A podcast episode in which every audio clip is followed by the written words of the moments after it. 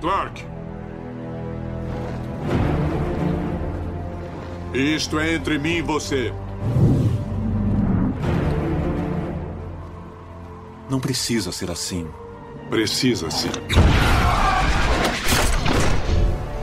Bruce, seja sensato. Sabe quais são minhas ordens. Suas ordens?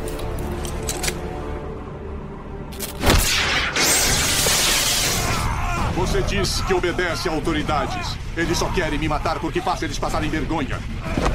Porque faço o que eles não fazem. Que tipo de autoridade é essa? Isso não importa. É o mundo deles. E não querem mais você nele. Se não for eu, vai ser outra pessoa. É mesmo? Quem vou mandar depois de você?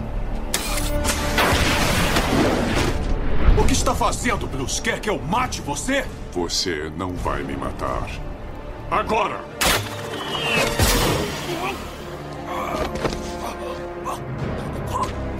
Não foi fácil sintetizar, Clark. Levou anos e custou uma fortuna.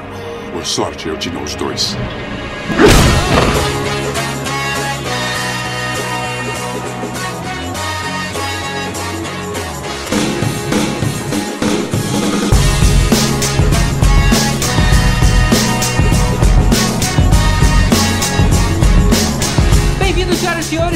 Um podcast para falar sobre filmes e séries de TV. Nós somos os podcastinadores. Eu sou o Gustavo Guimarães e aqui comigo, ajudando a varrer o chão e a trocar a lâmpada daquela bate-caverna gigantesca, estão Fernando Caruso. Fala pessoal, tô aqui torcendo pro nome da mãe de vocês ser igual ao nome da minha mãe pra gente não se matar nessa gravação. Tibério Velasquez. Eu ia perguntar pra Mulher Maravilha, você sangra, mas acho que ia pegar mal pra caramba. Não, horrível, cara, não, né? Every month. Rodrigo Montaleão. Fala pessoal, aqui é o Rod. E porra, cara, na moral, cada um tem o GG que merece, né? A gente tem Gustavo Guimarães, os caras lá tem a Galgador, cara. Porra, eu- eu- a gente não é tão ruim assim, cara. Muito obrigado, Tibério, muito obrigado. É, tem que ver ele de corsete antes de falar, né? Olha De aí. repente ele já viu, por isso que ele tá dizendo isso. Eu, Vécio Parente. No meio de tanta propaganda que botam no, no meio dos filmes, eu não achei a marca do shampoo do Jason Momoa. Elvis, sabe qual era o dele? Aquafresh. Quando o cara sai e mexe aquele cabelo na água, pensa que é o cara que tá dentro da água o tempo todo. Aí o cara sai e mexe aquele cabelo, aquele cabelo enorme, cheio, to- todo liso, da, na boa. Aquilo lá é muito propaganda de shampoo. É o Sev. É o Seven Seas. E mais uma vez aqui com a gente, o jornalista Márcio Tadeu. Tudo bem, gente? A minha pergunta é: será que eu estou conversando com a versão oficial de vocês? Ou de alguma outra versão do multiverso? Olha aí, É, rapaz. Olha se só, for uma minha, eu prefiro que seja a minha versão da TV, que deve ser melhor. Já tem um gancho aí pra falar de Flash, hein? É, eu agora já tô começando a pensar que eu sou a minha versão que deu errado. E o diretor e roteirista, Jair. E aí, galera, ansioso pra daqui a um ano estar falando do filme do Gladiador Dourado com vocês. Ah, mas lá também, né, cara? Ali qualquer um aparece, né? Ali cara? aparece todo mundo, né? É, Me porra. suplique, né? Explica, é muito escroto. É, é tudo menos Legends, né? Eu tava esperando alguém abrir com Foge Mulher Maravilha, Foge, Foge Superman, Foge Mulher É, que bom, né? E que bom, né? Que não- Isso é o que, Caruso? Ah, bicho. Ah, cara, é nunca ouviu essa música horrorosa? de Nunca carnaval, cara. Vamos botar aqui no bom. podcast, EG. Bota aí. É, Olha o que você fez. Não, não. Tô feliz de não saber. Às vezes é bom a gente Essa música faz mais estrago do que o Apocalipse que explode. É hoje que a gente vai falar de Batman vs Superman, o mais novo filme da DC, prometendo começar uma nova fase pro seu universo cinematográfico, integrando aí outros filmes e outros personagens, seguindo o caminho de sucesso criado pela Marvel. Vamos conversar então sobre esse cenário e o próprio filme depois dos e-mails. O nego já vai ficar puta agora, né? Porra, tá seguindo a Marvel é o caralho, Marvel, pô. é. É, Eu, eu já fiquei meio puto. eu Já fiquei... É, então. Vai ter volta. Seguindo nada, a gente tá copiando. Pra cara que queria ser imparcial, ele já começou logo Ah, no começo. mas eu não, Não fodem não. todos vocês que tá seguindo a Eu, Marvel eu mesmo. não tô dizendo que é Não, cópia, não, tá cara. copiando. Embora- Não, sei, sei, a gente tá zoando. E aí, Caruso, quais são os dois e-mails que a gente vai ler hoje? Cara, a gente tem um e-mail aqui muito especial, ainda mais levando em consideração a, a temática da qual ele trata, que é do Rogério, que é brasileiro, mas mora no Japão. E eu achei isso interessante porque ele tá escrevendo exatamente sobre o podcast de Tokusatsu. E ele tá lá, em loco, na- na- nas locações todas. Ele, ele tá vendo Tóquio ser destruído, né, cara? É, pois é. E. Bem, vou, vou aqui ler o e-mail dele. Olá, eu sou o Rogério, moro no Japão e esse foi o primeiro episódio do podcast que eu ouvi, achei muito legal e com participantes que sou fã, Caruso e o Bruno Mota. Inclusive, o Caruso me fez voltar no tempo quando era fã dos Changemans e Jaspion. Tinha até álbum de figurinhas dos dois, foi um tempo incrível. Sobre o último episódio dos dois seriados, eu só fui assistir alguns anos atrás pela internet, pois morria de curiosidade de saber o final dos dois. Continue com esse podcast incrível, vocês ganharam mais um assinante do podcast. Abraços do Japão. Pô, e um assinante do Japão acho que tem né, peso 4, né? Quem peso 4, né? E uh, uma coisa curiosa que ele, ele falar isso exatamente nesse, nesse podcast que eu tive lá, né, fazendo a apresentação, foi a única vez que eu conheci o Japão, apresentando para as comunidades brasileiras, né, fazendo stand-up. E uma das primeiras paradas que me chamou a atenção é idiota, eu sei, mas é coisa de nerd, foi ver os policiais do Japão andando por lá. Eu falei, caralho, são iguais os policiais do Changeman, cara. Porque eles usam luvinha branca É e tem um apito. cara? Cara, sé- é brincadeira. é- é- parece parado no tempo, assim. Parece que policiais anos 80. Eu pirei com isso. Porque eu Olha. achava que era meio, meio figurino de seriado. Mas não, é roupa oficial dos caras. É que nem aqui a gente vê os caras falando de chamando outro de tira, né? E, pô, é, pois que é. só tem na TV, né? Isso é a mesma coisa. Maneiro, Mas, maneiro. pô, maneiro. Obrigado, Roger, por você ter escrito pra gente aí e divulga pro resto da comunidade brasileira que tá aí. Tem uma galera em peso que fica morrendo de saudade do Brasil. Divulga pra eles, pra eles ouvirem a gente, pra mandarem e-mail e tal, enfim, pra gente manter esse contato. E contando curiosidades aí do Japão que a gente não conhece. É uma, tem uma forma da gente trocar figurinha. Pois é, com certeza. Já que você já teve figurinha do Changeman e do Jasper, agora vamos ter figurinhas novas. Tá certo. E o segundo e-mail é do Eli Everson Alves, que inclusive é nosso padrinho. Olha aí. Ele diz o seguinte: Olá, meus grandes e estimados amigos podcastinadores. É com satisfação que entro em contato mais uma vez, de forma muito especial, para agradecer pelo excelente episódio que vocês nos trouxeram sobre o tema Tokusatsu. Olha aí. Disponha. Ele dá uma elogiada aí de forma geral. Mas ele comenta que ele era cria da manchete e tokusatsu e animes foram a maior fonte de diversão da infância televisiva dele. Ele se tornou adulto, mas o gosto pelas produções nipônicas continua até hoje. ah, maneiro. Eu acho que é o mesmo carinho que a gente tem hoje quando vê, por exemplo, pica-pau, né, cara? É. Essas coisas. Isso, isso me traz uma lembrança nostálgica muito grande. Embora eu não tenha curtido o tema Tokusatsu como vocês, né? Eu realmente eu consigo me ver ainda hoje tendo muito carinho com o que passava naquela Pô, infância. a diferença é que o, o, o pica-pau, eu, eu me lembro também de gostar de desenho animado e tal, mas não gerava o nível de adrenalina que esse seriado gerava na gente. não sei se por ser live action, não sei o que que era, se era aquela vinheta de guitarra do Changeman, não sei o que que era, mas é- era um efeito bem parecido de droga, cara, aquilo. Não, imagino. Até porque, por exemplo, ninguém queria ter uma camiseta do pica-pau, o bonequinho, o É. action figure do Leôncio, do Picolino. E ninguém queria ser o pica-pau, né? É, né, Todo cara? mundo queria ser o Change Dragon. É, exatamente, é um, outro, é um outro esquema. Mas ele levanta várias curiosidades aí, né? Bem particulares, né? Que, Pois pô, é, ele fala o seguinte: sobre a possibilidade de um novo filme com o primeiro Ultraman, que foi citado pelo Tibério, na verdade, aquele foi um vídeo em comemoração aos 49 anos do personagem. Pô, por que alguém comemora 49 anos? Espera mais um, né? É, né? Queimaram essa largada aí. Queimar lá. que alguém copiou e lançou no YouTube como se fosse um trailer oficial para um provável filme. Ah, e o Tibério acreditou. e caiu, né? Mas a própria. Como é que fala isso? Tsuburaia. Tsuburaia. Deve ser a produtora, né? Deve ser. Mas a ou, é, pro- ou é alguma prima do Tibério. Mas a própria Tsuburaya negou a informação de que se tratava por projeto de cinema ou nova série. Ou seja, não vai rolar. Não vai rolar. Pô, foi mal, Tibério. Outro negócio que ele chamou atenção aqui, que o primeiro robô gigante dentro dos Tokusatsu foi o Leopardon na série do Spider-Man, em 78. Uma época que o Stan Lee, não sei se todo mundo sabe disso, mas a Marvel, né, ia um pouquinho mal das pernas, o Stan Lee negociou vender os direitos do Homem-Aranha pro Japão pra eles fazerem coisas lá, né? Pro personagem ficar mais conhecido daquele outro lado. E aí ele teve essa série, tipo Jaspion e tal, mas loucaça, e ele tinha um, um robô gigante chamado Leopardon. Será que, será que o Stan Lee também vendeu os direitos pra Índia e a gente viu aquelas coisas horrorosas lá com o Spider-Man dançando junto com o Super-Homem? Cara, a Índia eu acho que nego fez mesmo sem os, sem, sem Na os careta, direitos, né? cara, É. na careta. Agora eu não sabia que esse Leopardon tinha sido o primeiro robô gigante. Tá aí, realmente interessante. Tá aí. Pra quem acha que os termos olímpicos usados em Jiraiya foram invenção da tradução brasileira, saiba que eles foram dados pela própria Toei. O fato se dá pois a série é de 88, ano das Olimpíadas de Seul, na Coreia do Sul. Sensacional isso. Muito Quer dizer, bom, se né? fosse final de campeonato de futebol, os golpes gerais iam ser Taça Guanabara! É, né, cara? É, pô, ele Everson tem acesso a várias informações É, né, cara? Ele deve, deve ser vizinho do Miranda.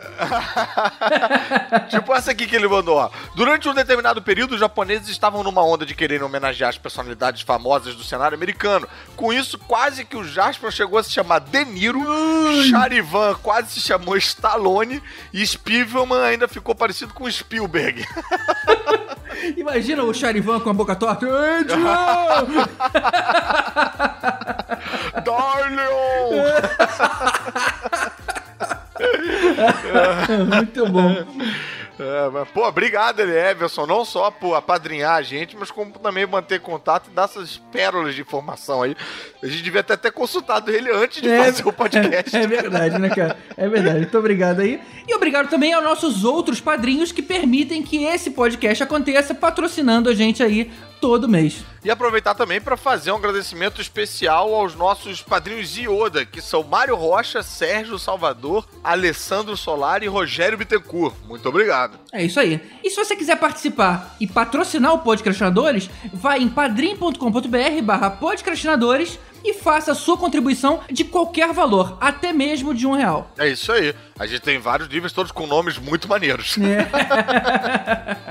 Ou você pode criar um valor também que não tá lá, não tem importância. Ali é só uma ideia de, de quantia. E o último agradecimento ao pessoal do Talking Cash, o Rafael e o Adriano, que ajudaram a gente com a pré-edição desse programa. É isso aí. Então é isso, gente. Vamos seguir então com o nosso especial sobre Batman vs Superman.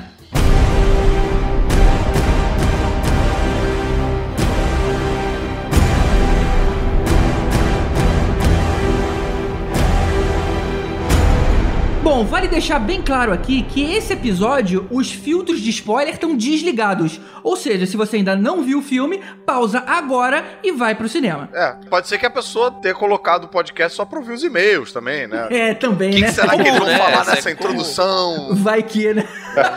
Qual vai ser a piada do Tibério dessa vez? Muito boa, velho. Pô, tô sabendo que o Elvis faz uma piada com shampoo que é excelente.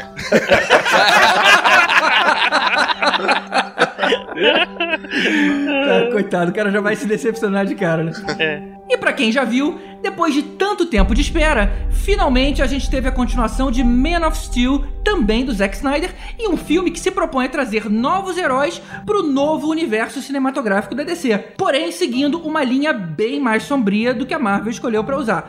Vocês acham que esse foi o diferencial que a DC escolheu pra não ser acusada de cópia da Marvel? Olha só, eu acho que desde bem antes ah, já tem essa diferença. Eu lembro que eu, eu ouço o povo fã da DC reclamando que a Marvel é muito colorida. Sempre foi isso. Os filmes da Marvel são mais coloridos, os super-heróis são menos reais, tem mais humor. Isso desde a época do Batman, da trilogia do Nolan, do Batman, sempre foi aquele negócio do. A DC seria um negócio mais real, real entre aspas, porque a gente tá falando de filme de super-herói, né? Então não, não Sim, existe mas um isso real. é de propósito pra ficar diferente da Marvel? Não ou é pra um- ficar diferente, é o estilo diferente. É, A proposta inicial da DC foi fazer um troço mais sombrio. E a proposta inicial da Marvel foi fazer um troço mais colorido. Uhum. Eu acho que tá rolando uma escalada aí. Eu acho que é uma evolução natural. Esses filmes da Marvel, eles podem, de repente, estar cansando os espectadores, ou talvez vindo com a mesma pegada sempre, com uma fórmula muito parecida. Eu acho que a gente problematizar os heróis e ver uma coisa um, um pouco diferente, mais sombria aqui e ali e tal, acho bem-vindo e acho que pode ser uma reação, cara. Teve Birdman aí, que foi um filme que não era de super-herói, mas que meio que dava uma zoada no gênero todo. Mas eu É, acho tá- que tem também uma- tem uma reação, Jair, em relação aos filmes que afundaram a franquia da Warner. E eu acho que eles têm essa preocupação. Se você pegar o último filme do Batman antes de entrar o Nolan, é aquele filme carnaval, loucura lá do Joe Schumacher, que era aquela alegria de cores e putaria louca e tal. A, a franquia ficou congelada durante muito tempo e aí eles resolvem revitalizar com o- a trilogia do Nolan fazendo com muito mais seriedade, seguindo pro caminho oposto. Assim como o Man of Steel foi uma reação ao filme Ao do Brian Super- Singer, né? É, o Superman Returns. Aqui não tinha nenhum soco, ele só batia É. numa ilha. Não. E agora, no, no outro filme, tem 50 minutos dele quebrando E o tudo. Superman No- no Returns Man era também bem mais claro e colorido. E foi um fracasso de bilheteria. O cara, agora os caras estão, vamos fazer outro caminho. Foi um fracasso de bilheteria porque o Brian Singer colocou o namoradinho dele pra fazer e o namoradinho não era ator. Então por isso que o filme foi um fracasso. Peraí, isso é É. informação de bastidor? Rola mesmo? Sabe? Pega a escalação de qualquer filme do Brian Singer e compara com as Mas- fotos das festas, das pool parties. Bra- O, Bra- o Brandon Ruth é namorado do Brian Singer? Não, acho que ele tá falando do, do, do Ciclope. Não, o que eu queria dizer é o seguinte, desculpa, é, desculpa a frase de efeito pra conseguir um espacinho, porque. Mas eu queria só pontuar o seguinte: acho que não dá pra comparar com nada que foi feito pela, pela Warner. É, com, com, com os Batman do Joe Schumacher, ou mesmo com o Tim Burton, porque entre o que foi feito lá e o que foi feito aqui tem 20 anos, e a gente tá falando de uma época em que não se pensava em franquia ou em, em universos cinematográficos baseados em histórias em quadrinhos. Não, mas o Batman era uma franquia, era uma franquia rentável pra Warner, que afundou. E aí eles quiseram revitalizar, esquecendo o que foi feito no passado, fazendo um negócio completamente diferente. é, é, a decisão de fazer diferente agora tem a ver com os resultados do passado. Eu acho que tem a ver sim é, em, em encontrar a sua essência da DC. É isso que eu queria dizer. Marvel é Marvel, DC é DC. DC jamais vai produzir um filme de super-heróis como são os filmes da Marvel e vice-versa. Porque os personagens são, na minha, na minha opinião, muito diferentes. É, eu tenho uma visão um pouco diferente disso aí, cara. Eu acho que, que vocês estão, tipo, overthinking, cara, essa parada. Pra mim, o que, que eu acho que aconteceu com a DC? Não é nada de posicionamento que eu quero ser diferente da Marvel, nem nada. Porque se você pegar é, os personagens da DC, tirando o Batman, Super-Homem, Flash, Lanterna Verde, cara, é colorido. É leve, é colorido. São ainda mais inocentes, né? Da verdade, a Marvel é que é no mundo real, em Nova York, né? Mas onde E- eu quero chegar com isso? Eles pegaram os filmes que fizeram muito sucesso, que foram os do Nolan, os três últimos, e que eram dark, porque o Batman, o personagem Batman, pede um filme dark, e eles partiram de que, então é isso que o público quer e é daqui que eu vou seguir. Então acho que eles pegaram um case de sucesso que eles tiveram com um personagem que cabia ser dark e expandiram isso pros outros que não cabiam. Eu acho que o problema tá aí, entendeu? Total. Não, e eu queria fazer um, um adendo também, que assim, a gente fala DC, mas eu sinto às vezes que é mais a Warner tomando essas, essas decisões do que a DC em si. Porque pelos próprios quadrinhos, os quadrinhos da DC são mais, mais icônicos, mais. Eles, eles vêm até de uma época mais inocente, né? Eles são pô, mais caricatos, na verdade, Isso, né? Exatamente, exatamente. e, e tal, né? É, a Marvel é que tenta fazer a parada, né, sofrida, os malucos na chuva e os mutantes se fudendo, não sei o que. né? Mas aconteceu no, no cinema, aconteceu até invertido isso, né? Ficou a Marvel mais alegrinha e foda-se, Hulk dando soco na cara do Thor e é isso aí. E a DC fazendo uma parada mais realista, quer dizer, a DC no caso a Warner, né? Quando eu digo a Marvel, quero dizer a Marvel Estúdio de Cinema e a Warner é, Estúdio de Cinema, né? Agora, só, só lembrando, pessoal, que como produtor executivo desse filme novo, a gente tem o, o Christopher Nolan, né? Que fez os outros Batman. E assim, faz sentido ter uma mãozinha aí, um pouquinho de do que ele já fez com o Batman no passado. Eu vejo o universo DC como algo muito diferente do universo Marvel, portanto, os filmes jamais vão poder ser comparados. Por exemplo, os personagens da DC, eles têm toda essa referência da mitologia, né? Enfim, é, a Liga da Justiça meio que espelhada nos deuses gregos e tal. Então, é, é uma coisa que a Marvel não tem. A Marvel sempre teve heróis mais humanizados. E isso facilita na hora de você fazer essa transposição para o audiovisual, porque você cria material para se referenciar, para o público, Personagens inclusive. com falhas, né? Com, É. com mais acessíveis, né? E, e me parece que a tentativa de humanizar da DC foi lá o, o Superman Returns, do Brian Singer,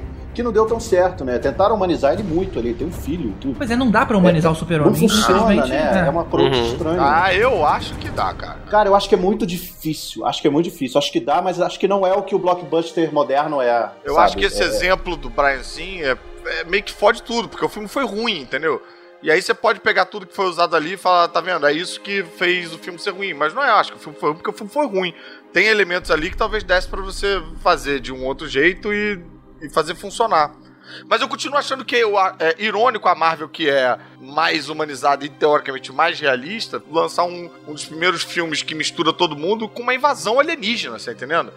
Eu acho isso meio contraditório até com a própria premissa da Marvel de ser realista. Você ter uma invasão alienígena em Nova York. Eu acho que é muita Mas é porque é mais balde. fácil, cara. Você coloca um, um inimigo super poderoso pra que tantos seres poderosos possam dar conta. Sim. A minha, a minha maior crítica com o Superman é porque ele é tão poderoso, tão poderoso, que não é um Lex Luthor que vai fazer é, diferença na vida dele, sabe? Ah, Tudo bem que no primeiro é, a gente falou, a gente teve o Zod aí nessa história. Mas os outros filmes insistem em pegar, é, ele vai ficar tirando, salvando o gato da árvore. Não acho interessante é, uma- um embate tão bobo assim. E Caruso, tem um detalhe importante, cara. Quando Avengers que fez essa, essa invasão alienígena do- juntando todo mundo, a gente já tinha dois filmes individuais de cada personagem Sim. que tava desenvolvendo esses personagens ao longo do tempo. E eles evoluíram realmente. Você pega a personalidade do Tony Stark no primeiro filme, pega nos Avengers, é, cara, você vê evolução clara.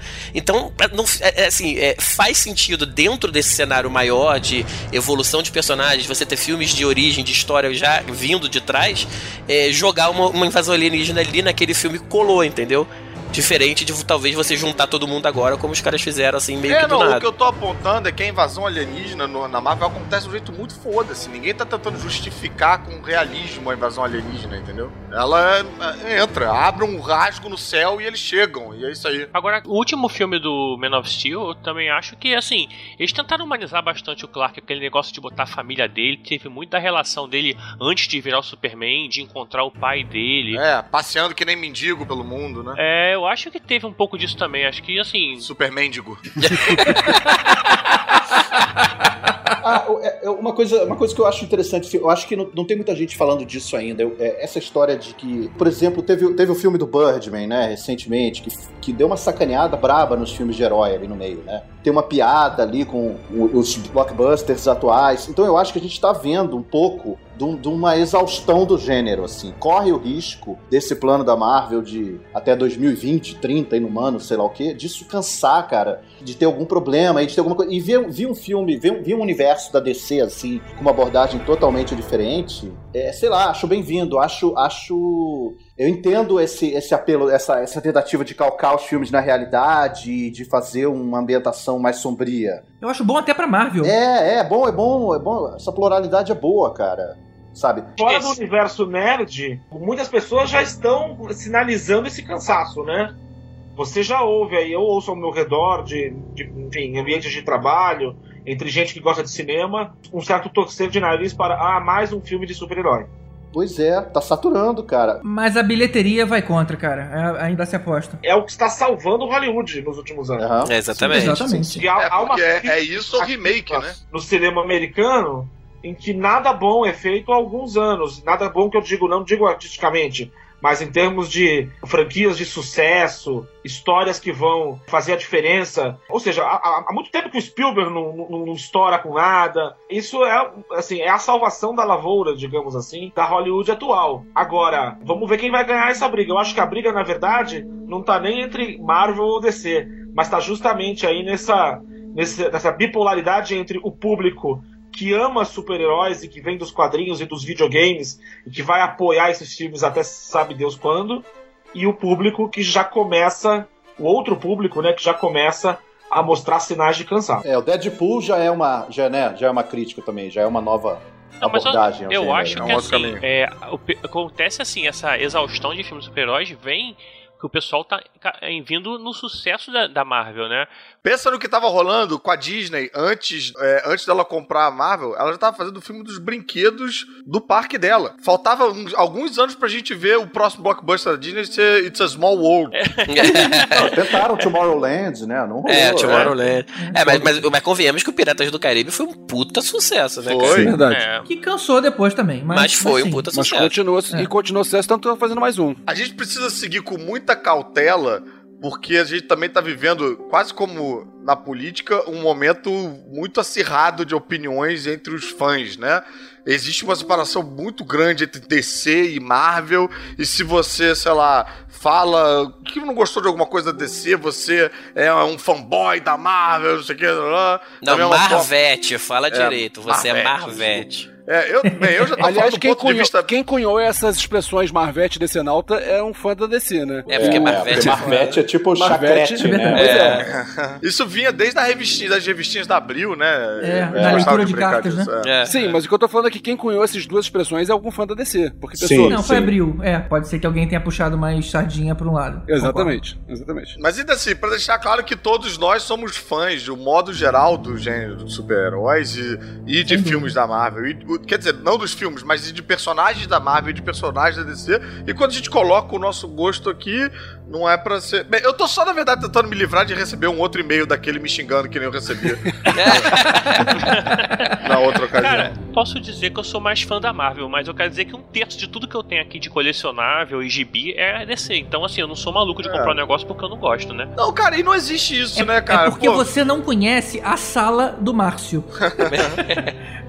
Márcio, descreve rapidamente o que você tem aí. Ah, eu não sou de nos Qualquer dia vocês estão convidados a vir aqui comer uma pizza comigo, irmão. Tibério, se você achou que você tinha muito boneco. Não, e detalhe: toda a coleção de bonecos do Márcio é DC. Olha aí. Olha aí. Olha aí. Sai do armário, cara. Não, a maior, a maior parte é DC, mas não toda. Ah, tá, mas na maior parte é 95%. Tem dois bonecos da Marvel, cara. Eita. Pô, mas de modo geral não tem fanboyismo aqui, todo mundo. Eu me né, considero decenalta, pronto, falei. Olha aí, ó, se entregando. Pô, na hora que eu tava tentando dizer que não tinha fanboyismo, que a gente ia ser imparcial. Não, pelo menos vai ter alguém pra defender o filme que é uma merda, né? uhum. né? Ah, quer dizer. não, mas agora, agora falando sério, esse negócio é, é tão bobeira que a gente tava comentando é... né, nos quadrinhos a situação invertida, né? A Marvel tem uma pegada mais realista, a DC é coisa mais colorida, mais lúdica. Mas assim, é, hoje em dia tem para todo mundo, cara. Você quer ver a DC colorida? Vai ver Supergirl, vai ver Flash, cara, na televisão. É tá ali a DC colorida. Você quer é ver a Marvel, a Marvel realista, boladona? Vai ver Jessica Jones, vai ver Daredevil, cara. Tá tudo aí para quem quiser, é. entendeu? Aliás, você quer ver sério. Você falou, né? Tá meio ao contrário, né? Porque a Marvel, é. né, pesadona tal, tá na TV, né? É. E a DC colorida tá na TV, né? Tá um negócio meio invertido. Então, Eu nunca tinha assim, pensado nisso, cara. É engraçado. Agora, tem uma coisa que para mim fala mais alto do que o fanboísmo, que é. Fanboísmo é uma palavra feia, né? Mas tem uma coisa que fala mais alto que é o seguinte: eu gosto de um bom filme. É isso aí, é. Se, se a DC. Se, se, eu prefiro, vamos dizer, eu, eu gostei mais dos últimos filmes da Marvel do que dos últimos filmes da DC. Eu tava torcendo pra esse filme do Batman Superman ser bom, porque aí eu vou ter duas é. opções. Eu não preciso Sim. escolher ou Marvel ou DC, eu posso ver os dois. Eu posso me divertir nos dois, eu posso gostar não, e dos outra, dois. você gostou dos filmes da Marvel porque você gostou do filme da Marvel, não porque eles eram da Marvel. Você não Exatamente. É verdade. Exatamente. Mas, mas é porque eu acho que dá pra, dá pra identificar algumas coisas. Eu acho que os filmes da Marvel estão ficando meio insossos pra mim. Eu vou ah. lá, eu já sei tudo o que vai acontecer. É, porque você acabou de admitir que você é fanboy da DC, não, cara. Não, mas... Você, tá, seu julgamento não, não, tá sério, é completamente é bloqueado. Que, que é um elogio e uma crítica ao universo da Marvel. Porque o universo tá tão coeso, tá tudo tão pensadinho, tudo tão certinho, que você não tem mais, assim, uma bomba, um filme horroroso da Marvel, mas você também não tem um uma surpresa incrível. O Deadpool já saiu, é da Fox, né? É, a Marvel tá meio ali, todo, aquele nota 6 ali, agrada a todo ah, mundo. Que nota 6 o quê, cara? Tudo Para certo. É, nota 6 foi exagero. Não, nota 6. Mas assim, aquele, aquela, né, tá to, ninguém, ninguém odeia nenhum filme, ninguém ama. É porque, é porque você é. sabe tudo que vai acontecer realmente até a, a guerra é, da, é, da cara, tá, infinita tá, lá. então, assim, isso, você cara. já sabe. Eu tendo a concordar com o Jair, por exemplo, eu gosto hoje mais de ver os filmes da DC. Não é que eu, eu goste mais dos filmes da DC. Eu gosto mais de ver os filmes da DC, porque elas, se, elas têm uma abordagem que eu, eu gosto mais de ver no cinema. Eu acho a Marvel muito alegrinha, muito feliz, muito piadinha, muito rock and roll, sabe? A, a, a DC ela é mais GG, sombria e eu gosto dessa GG coisa. é do lado negro da força, né? GG é, é igual de é, é sombria. GG é Dark Side. Eu também acho interessante. Porém, eu vejo, sei lá, o filme do Thor com aquela ponte lá toda de arco-íris. Ah, beleza, achei um bom filme mas eu gosto mais dessa coisa mais pesada. É, uma, é um gosto pessoal. E de sentir o lado autoral, né? O autor ali, né? Os da Marvel parece que são todos feitos pelo mesmo diretor. Exato, mesmo parece filme de produtor. É, é, filme de produtor. Não, uma salinha fechada decide como é que vão ser todos exatamente, os filmes. Exatamente. Parece não, é, é assim, né? O fã da DC gosta de viver perigosamente no cinema, é isso.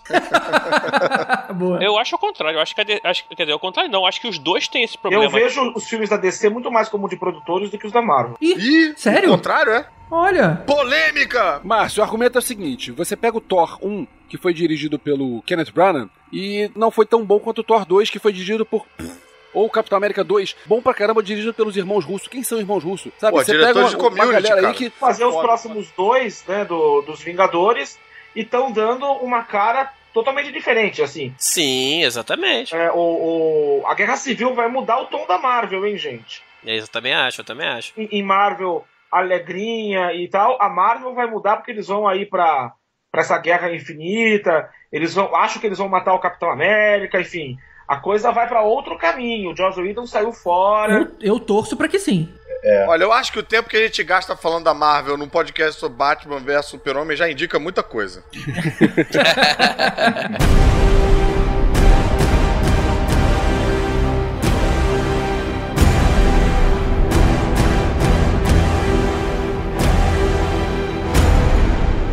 Entrando agora no filme, tem uma coisa curiosa que aconteceu nas pré-estreias e na sessão de imprensa, antes do filme estrear oficialmente.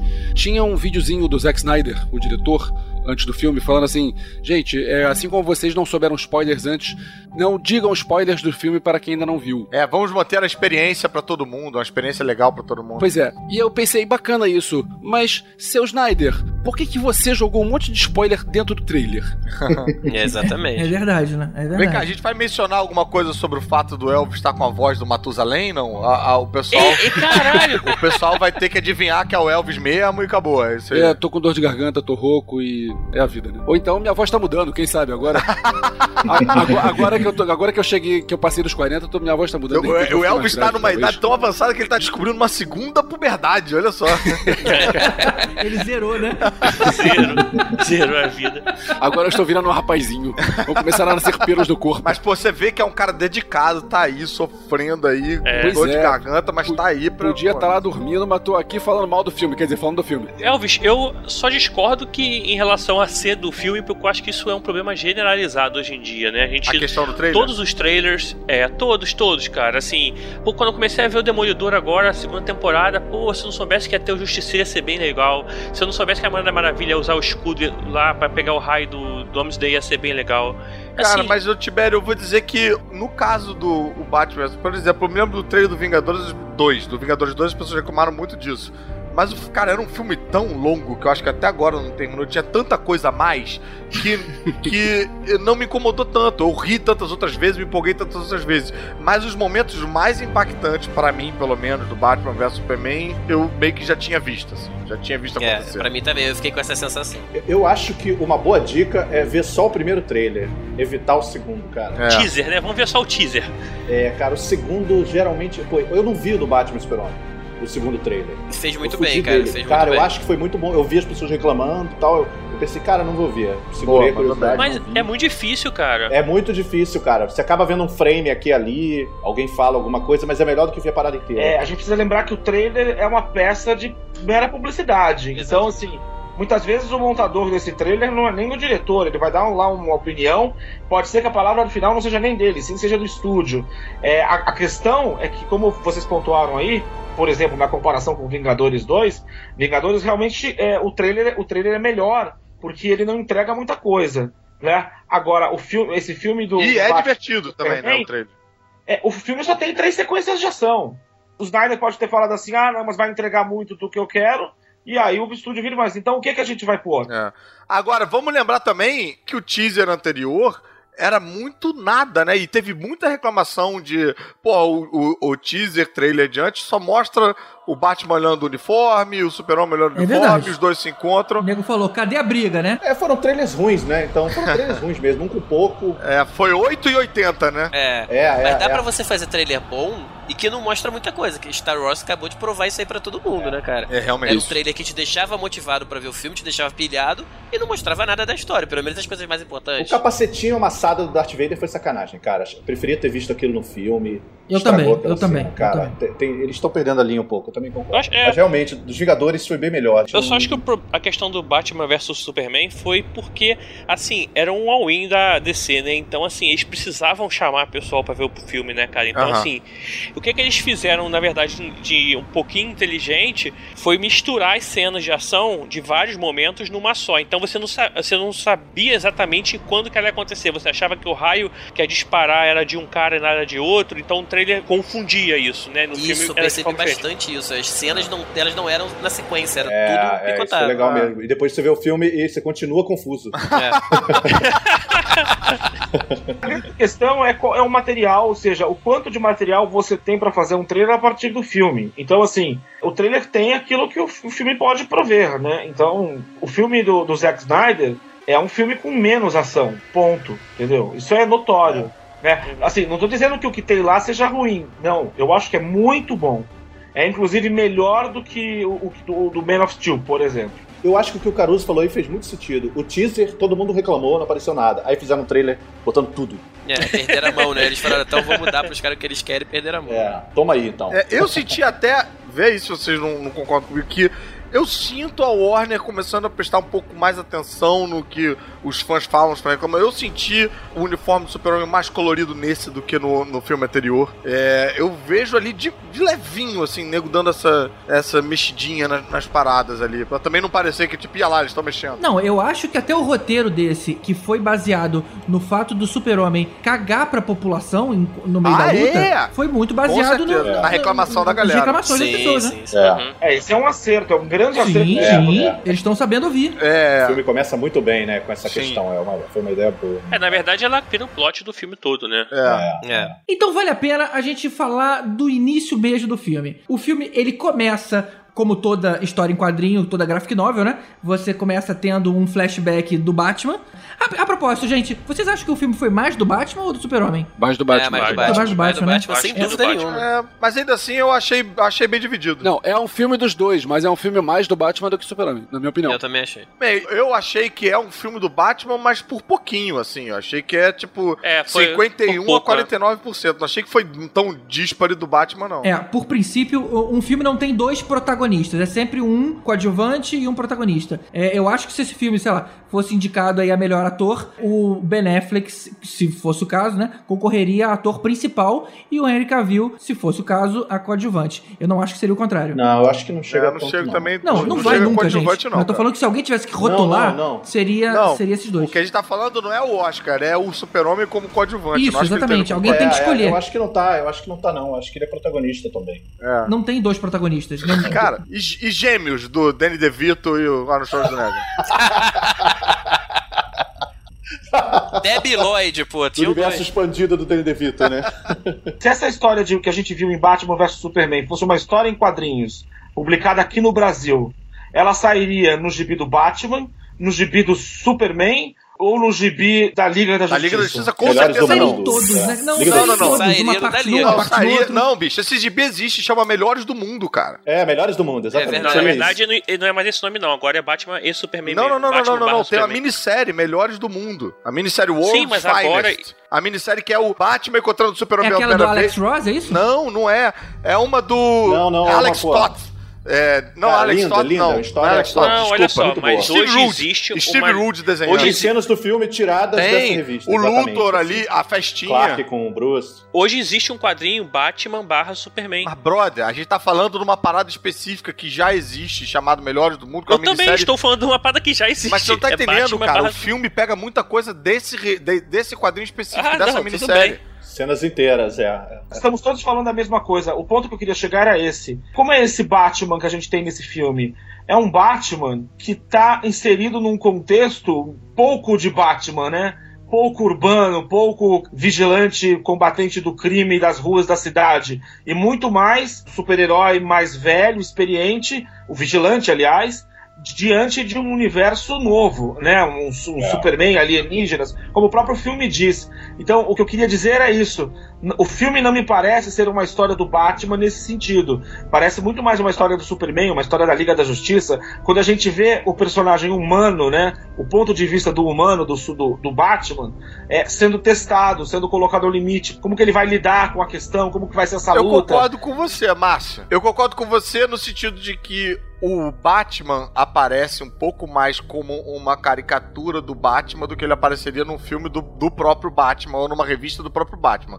Mas a Liga da Justiça é inexistente nesse filme, pra dizer que é um, da, da É, Liga da é. Justiça. É, né? É, É, é. Não, não tem. A gente, tava, a gente começa o filme, você tava falando da pré do Batman, a gente É. começa o filme no passado com o, o Batman, o Bruce Wayne vendo o estrago todo da parada do Super-Homem e tem também uma, uma rápida introduçãozinha do, pela milionésima vez da origem do Batman. Vocês gostaram da sua origem do caiu Batman? bem, né? Eu acho que caiu bem. Uma que coisa caiu que eu bem, fiquei cara. meio. Assim que eu comecei a ver, eu fiquei um pouco preocupado. Era com aquele moleque caindo, sei lá, tipo cinco andares de escada. De, de escada, de Porra, altura. Você não Aí- ficou preocupado com o moleque voando? Isso me Pois deixou é, pois é, não, mas é isso que eu ia falar. Na hora que ele voou, eu relaxei. Porque até então eu achei que fosse um erro de roteiro, um puto exagero. Quando ele começou a voar, eu me toquei o seguinte, cara. Isso não é como aconteceu, isso é como ele lembra de ter acontecido. E olha, hoje ele é um cara velho, ele tem um trauma. Então naquela época, a lembrança que ele tem é de cair muito alto e de de alguma forma tem um monte de morcego e ele ter flutuado pra sair. E- A gente sabe que as, as lembranças mudam com o tempo. Aquela era a sensação dele como criança. É, na verdade ele tropeçou, eram só dois morcegos e ele não flutuou, ele deu um peido.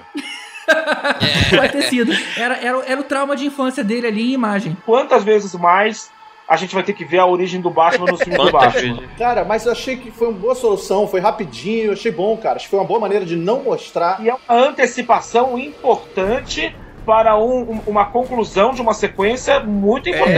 É, realmente, boa, O flashback existe no começo para que um personagem fale uma fala, para que essa fala depois seja amarrada a um E momento disso, do filme. Então, Você quer dizer, reparou que a primeira cena é quadro a quadro igual à última cena? A cápsula da bala caindo, a arma levanta igual a arma que levanta pra dar o é salute. curioso, né? Porque o- o- a crítica fala mal dessa nova origem contada no começo desse filme, mas essa antecipação vai levar a um dos únicos momentos de originalidade que o filme tem.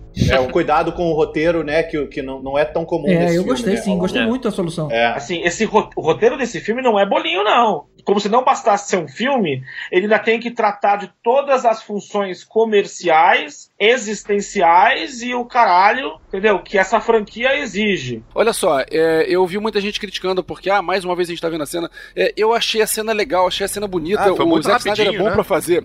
É, é bom pra fazer é, câmera lenta. A cena ficou legal, aquele negócio da arma arrebentando o colar e tal. Agora essa cena tem uma falha muito grande. Vocês repararam que o pai do Batman é o, o comediante? É, é. Aquele bandido tá ferrado, cara. O cara não É. morreu. O bandido tá ferrado, não, É, o comediante. comediante mesmo? Ele não vai sobreviver. É o mesmo Era, ator? era, era. É o mesmo ator. E a mãe é a Meg do Walking Dead. né? E é maneiro Pois é, que o, o- ele até ameaça dar um soco, né, no cara, né? É, é, é, É, é, Isso é diferente, É né? diferente. Ele, é. ele, Sai na mão, né? ele é comediante, o Winchester e agora é o Negan do Walking Dead, né? É o Negan também. Gente! Então, É. sabia Agora, eu não gostei de terem mudado o Zorro, né? A gente tá acostumado a ver sempre o perfil Não, do mas Zorro. nesse filme acho que tinha os dois. Acho que era Zorro e Excalibur Ah, também. não, não é. Calibur era na próxima quadra. Isso, é, é isso aí. Engraçado. Tava O assim, nome tinha que chamou mais atenção foi Excalibur Excalibur. Coming Soon. É, É, coming. Soon. é. Pô, também, eu agora também, escroto, ah, porque assim, estamos na década de 80, tinha que ser o Batman do Tim Burton que tava em cartaz ali, né?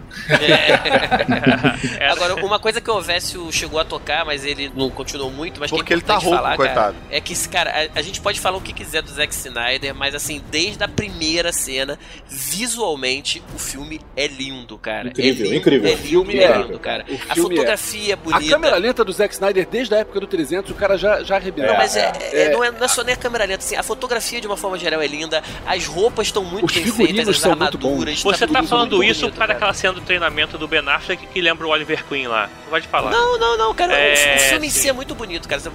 Isso ninguém pode falar. O, filme em si, é não só a fotografia, as roupas, o, o- figurino, tá tudo muito bonito, cara. Isso aí ninguém pode falar. não, Qualquer cara. cena desse filme você pode pausar, colocar num quadro e pendurar na parede, cara. É, a, a primeira hora do filme eu acho muito foda. Vão lançar a franquia do CrossFit do Batman. Ah, É, e tem uma coisa interessante, que essa abertura que o GG não gostou, dele caindo quilos. não, depois eu gostei, cara. Eu não entendi primeiramente, mas depois eu, eu É, comprei. ele na verdade foi baseado no, no Dark Knight, né? Porque no Dark Knight a cena é diferente, ele não tá no cemitério, é no enterro dos pais, na verdade ele tá brincando com o pai e aí ele descobre a Batcaverna, né? E aí eles fizeram essa cena, pegaram lá do Batman, é, do Dark Knight, do Frank Miller e botaram no, no filme. Essa cena é do quadrinho, né? É exatamente igual, assim, ele caindo, aí ele olha, vê os morcegos na direção dele e corta. Não tem essa coisa dele subindo.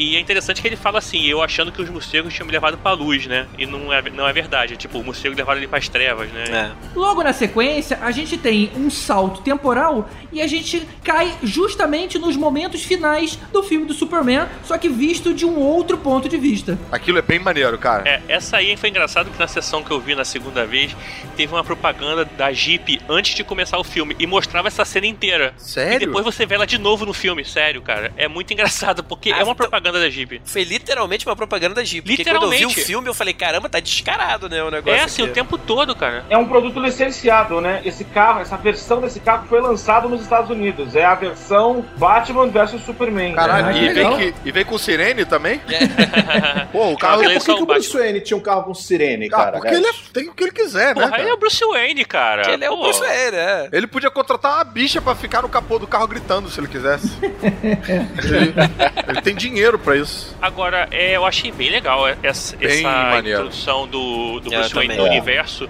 fazendo essa relação com o filme antigo, Existe cara. um Muito vídeo, bom. inclusive, no YouTube, que compara a cena onde ele tá lutando dentro do prédio e jogando os raios com a visão que o Bruce Wayne tá tendo lá de baixo. E É. os movimentos são os mesmos, cara. É muito legal. Mesmo ângulo, né? Mesmo ângulo de corte, né? Pô, é bem muito maneiro. bacana. É, isso é um cuidado, né? E um negócio que eu achei É. legal, que a gente, porra, é o Ben Affleck dirigindo um carro, não é o Batmóvel. Mas, brother, é o Batman e é o Batmóvel. Você É, né? É, exatamente, exatamente. Sabe qual é a cena que mostrou isso claramente, cara? É uma cena que tá todo mundo fugindo da parada e a única pessoa É. em direção à merda é ele. É, cara, isso é muito Ali bem você vê, cara, esse é o Batman, né, cara? Não, e detalhe, e o olhar dele de É. furioso olhando o super-homem derrubando os caras É. sem se importar com todo É mundo. bem maneiro. Naquele É. momento eu falei, puta, ok, comprei o, o Ben Affleck de Batman. A motivação dele, né, Exatamente, cara? é. E essa, e essa É. sensação fica muito nítida, até pelos ângulos da câmera, né? Como ele tá lá embaixo, preso, né? Tipo, ele, o negócio acontecendo em cima e o Batman não, Não pode, pode fazer, fazer porra nada, nenhuma, né? cara. Pode fazer nada. Você pode botar a roupa que tu quiser, o apetrecho que tu quiser, nessa situação, bicho. Fudeu. E aí, falando nisso, o Ben Affleck, então, aprovado todo mundo? Por mim, Cara, Aprovado. eu vou Aprovado, mais além. aprovado. Pra mim, é o melhor Batman que já Cara, teve até hoje. perfeito, cara. Pra mim, é o Eu, melhor. eu, eu, eu tendo a concordar contigo, Rod. Eu gostei muito do Christian Bale, mas, caramba, eu bato, aplaudo o Ben Affleck né, com esse Batman que Você ele fez. bate uma pro Ben Affleck. deixa, deixa o Matt Damon ouvir isso pra tu ver. Eu lembro que na época que anunciaram o Ben Affleck como Batman, um monte de gente falou, falou mal. E eu lembro isso desde a época que disseram que o Tom Cruise ia fazer o Vampiro Lestat e que eu falei que não ia dar certo. Eu nunca mais falo que vai dar errado antes de ver qual é. Porque o cara pode funcionar como funcionou. É, eu sempre apostei no Batfleck porque eu sou fã do Ben Affleck e eu falo mesmo que se foda a porra toda. Eu acho ele bom Eu também, gosto cara. dele, eu gosto gostava também. dele no Chasing M, é, gosto dele até em Pearl Harbor, eu gosto dele. Eu, eu sou fã do cara, então. É, aí já que- não, né? Acho que... Mas eu quero ouvir o que, que o Márcio acha, cara. O cara com mais propriedade pra falar de Batman aqui, cara. O que, que você achou? Quero, eu não quero desmentir a minha grande teoria, que eu, eu não quero ter um momento de falar aqui, que foi o que eu já pincelei no começo, porque o que eu acho que nós estamos vendo no cinema é apenas um lado do multiverso cinematográfico da DC que está sendo proposto. Uhum. Esse é um Batman, e é um ótimo Batman. E é por isso que o Nolan também assina essa produção, porque o Batman dele não foi esquecido, e pode até ser considerado ainda. Tudo depende dos resultados das bilheterias. Agora, se por um lado o Ben Affleck é um ótimo Batman, por outro lado, o Lex Luthor. Oh. Hum, Nossa. Aí é o problema. Lex Luthor Coringa? Eu não, eu não vi o Lex Luthor, eu vi o Coringa ali com muito com dinheiro é. e conhecimento Não, não, não. e tecnologia. Indiscutivelmente é o arcade inimigo dos X-Men, cara. Cabelinho ruivo, jalequinho branco, blusa colorida. Não, é, o Lex Luthor é hipster, cara. O escritório dele ele parece que ele tá de novo inventando o Facebook. ele fala, É, cara, pô, vamos aqui no meu, no meu escritório e a cafeteria, e ele usa tênis, os outros caras do trabalho estão jogando basquete no meio do trabalho. Alguém gostou? Alguém gostou? Alguém aqui gostou? Eu não gostei. Olha só, eu gostei do Jesse Eisenberg, mas eu não achei que ele parece o Lex Luthor. Não me desagradou, tô dando uma de Glória Pires.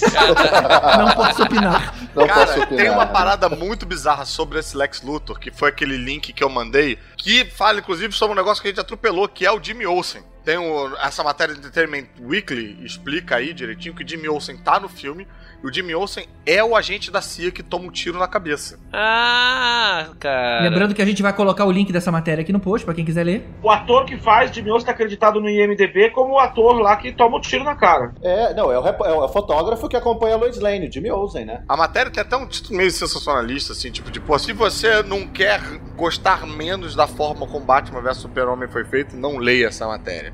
A matéria conta que o Zack Snyder, já que ele não ia usar o, o Jimmy Olsen, ele queria começar matando o Jimmy Olsen pra criar um impacto, pra apresentar o Jimmy Olsen, né? Pra Teria uma causar. cena, pra causar. E aí ele queria uma participação grande pra todo mundo pensar, caralho, olha que maneiro quem vai ser o Jimmy Olsen e porra nenhuma, tomou um tiro na cara, não vai ser. E aí deixar todo mundo bolado. E quem ia ser o Jimmy Olsen? O. Jesse Eisenberg. É. Jesse Eisenberg? Ele ia ser o, o, o Jimmy Olsen, ele foi lá falar com o cara, convidou ele pra ser o Jimmy Olsen, mas aí ele sentiu que ele começou a não gostar e tal, e ele descreve que o Jesse Eisenberg é um cara agitado e meio, tipo, o jeito dele falar é meio parecido, né, com o que aparece no filme, então, e aí ele comenta com a mulher dele, que também é produtora do filme, pô, e esse cara pra fazer o Lex Luthor? E aí trocou, pô, passou o Lex Luthor pra ele, e realmente ia ser bem mais maneiro ver esse menino tomar um tiro na cabeça do que ver de Lex Luthor. Isso aí do filme, né? É. Com certeza, né? Eu gostei desse Lex Luthor, assim. Se você pensar no universo ali, é, ele não é um problemático. O problema dele maior é que a gente está acostumado com o Lex Luthor careca, que é um milionário que, que é sério e tudo mais. Mas assim, já teve uma versão mais jovem do Lex Luthor, uma versão mais nesse esquema. É porque, Cara, assim, a gente não, tá acostumado Tibério, não com é aquele isso, Lex não é Luthor. isso. Rapidinho, gente. Ainda tem uma parada que eu esqueci de falar dessa mesma matéria que bate nisso que o Tibério falou. O cara que o Zack Snyder tava pensando em chamar pra fazer o Lex Luthor era o Brian Cranston. Puta, Olha isso aí, ia ser cara. maneiro, Tá que hein, cara? pariu, hein, cara. Cara, eu não reconheci o Lex Luthor nesse filme. Não sei É. que personagem é aquele. Eu acho que os outros Lex Luthor, eles tinham um propósito, cara. O Johnny Hackman, ele queria ser o Senhor da Oceania. Ele fala, eu quero a Austrália e toda essa ilha em volta. Ele tinha um Ele objetivo. tava jogando War, né, Isso aqui, verdade. cara, só que, ah, me traz aí a cabeça do Batman. E não faz sentido porque ele é muito rico, ele já tem muita coisa. Ele era um, um executivo que saía em capa de revista. Olha, eu vou sacrificar toda a minha liberdade só pra fazer alguém matar outra pessoa. Ele ficou psicótico demais, muito psicopata, é uma coisa muito louca. Uma das coisas mais legais da- do universo do Super-Homem é essa relação dele com o Luthor, né? Do Luthor ser um milionáriozão que é visto como um filantropo, um, um- cara que manda em Metrópolis. Aí ele chega e ele passa a ser mais um, né? Ele perde, Pois é. perde essa posição, esse reinado dele. Todo mundo passa a amar o Super ao invés do Luthor. Pô, por que jogar isso fora, né? E botar um Mark Zuckerberg? Agora, o meu maior problema com esse Luthor não foi nem que. que o, com o personagem em si, cara. Foi com, com a própria atuação, cara. Cada vez que esse cara entrava É, na- cara. no filme, ele tava completamente off do resto do filme, cara. O filme, É. como a gente falou, era um filme pesado, um filme sério. Toda vez que voltava pro Luthor, eu, eu me desconectava do filme, cara. Cara, Tipo, fechando, eu tô vendo outra coisa. E outra coisa, ele tava num outro tom e não era engraçado. Ele não falava umas E paradas não e a era. gente ria. Não era. Não era. Aquela cena dele enfiando a bala de cereja na boca do maluco é completamente despropositada, cara. É, Ah, eu ri, cara. totalmente. Eu ri. Bem lembrado, Caruso, as frases de efeito são muito ruins, cara. Aquela que É. ele bate, ele fala o seguinte: sabe qual a frase mais antiga dos Estados Unidos, senadora? O poder pode ser inocente. Pô, que porra de frase mais antiga é essa que nunca ninguém ouviu? Sabe? É. Cara, que frase Não é ruim a é essa, frase, né? cara? A mentira mais antiga. E agora, voltando um pouco ao que o Jair tava falando, uma parada que tinha no, no Lex Luthor que a gente. A verdade é que a gente nunca viu em nenhum, em nenhum super-homem ainda. Acho que o Kevin Space chegou um pouco perto, mas o Kevin Space também era mais um agente imobiliário, queria terra pra construir parada e tal. Era, era uma paródia do Gene Hackman. Tipo Gene né? Hackman. Mas É, tem essa coisa do super versus o homem. O Lex Luthor não tem poder nenhum e consegue ser um puto inimigo pro super-homem. E ainda tem uma parada que remete à origem do super-homem, que o super-homem, quando ele surgiu, antes do Jerry Siegel e o Joe Schuster criarem o super-homem, eles criaram um, um vilão chamado super-homem, que era um, um cara com poderes mentais, que era um careca que controlava a mente das pessoas e tal. E que você vê eles aproveitando elementos disso para criar o super vilão um careca, fodão, sombrio, manipulador e tal. E, cara, a gente ainda não viu esse vilãozão fodão ainda no cinema. Ah, isso, isso, isso é interessante, cara. Se o Jesse Eisenberg ficasse agora, sei lá, careca e mauzão e aprendesse a interpretar tal.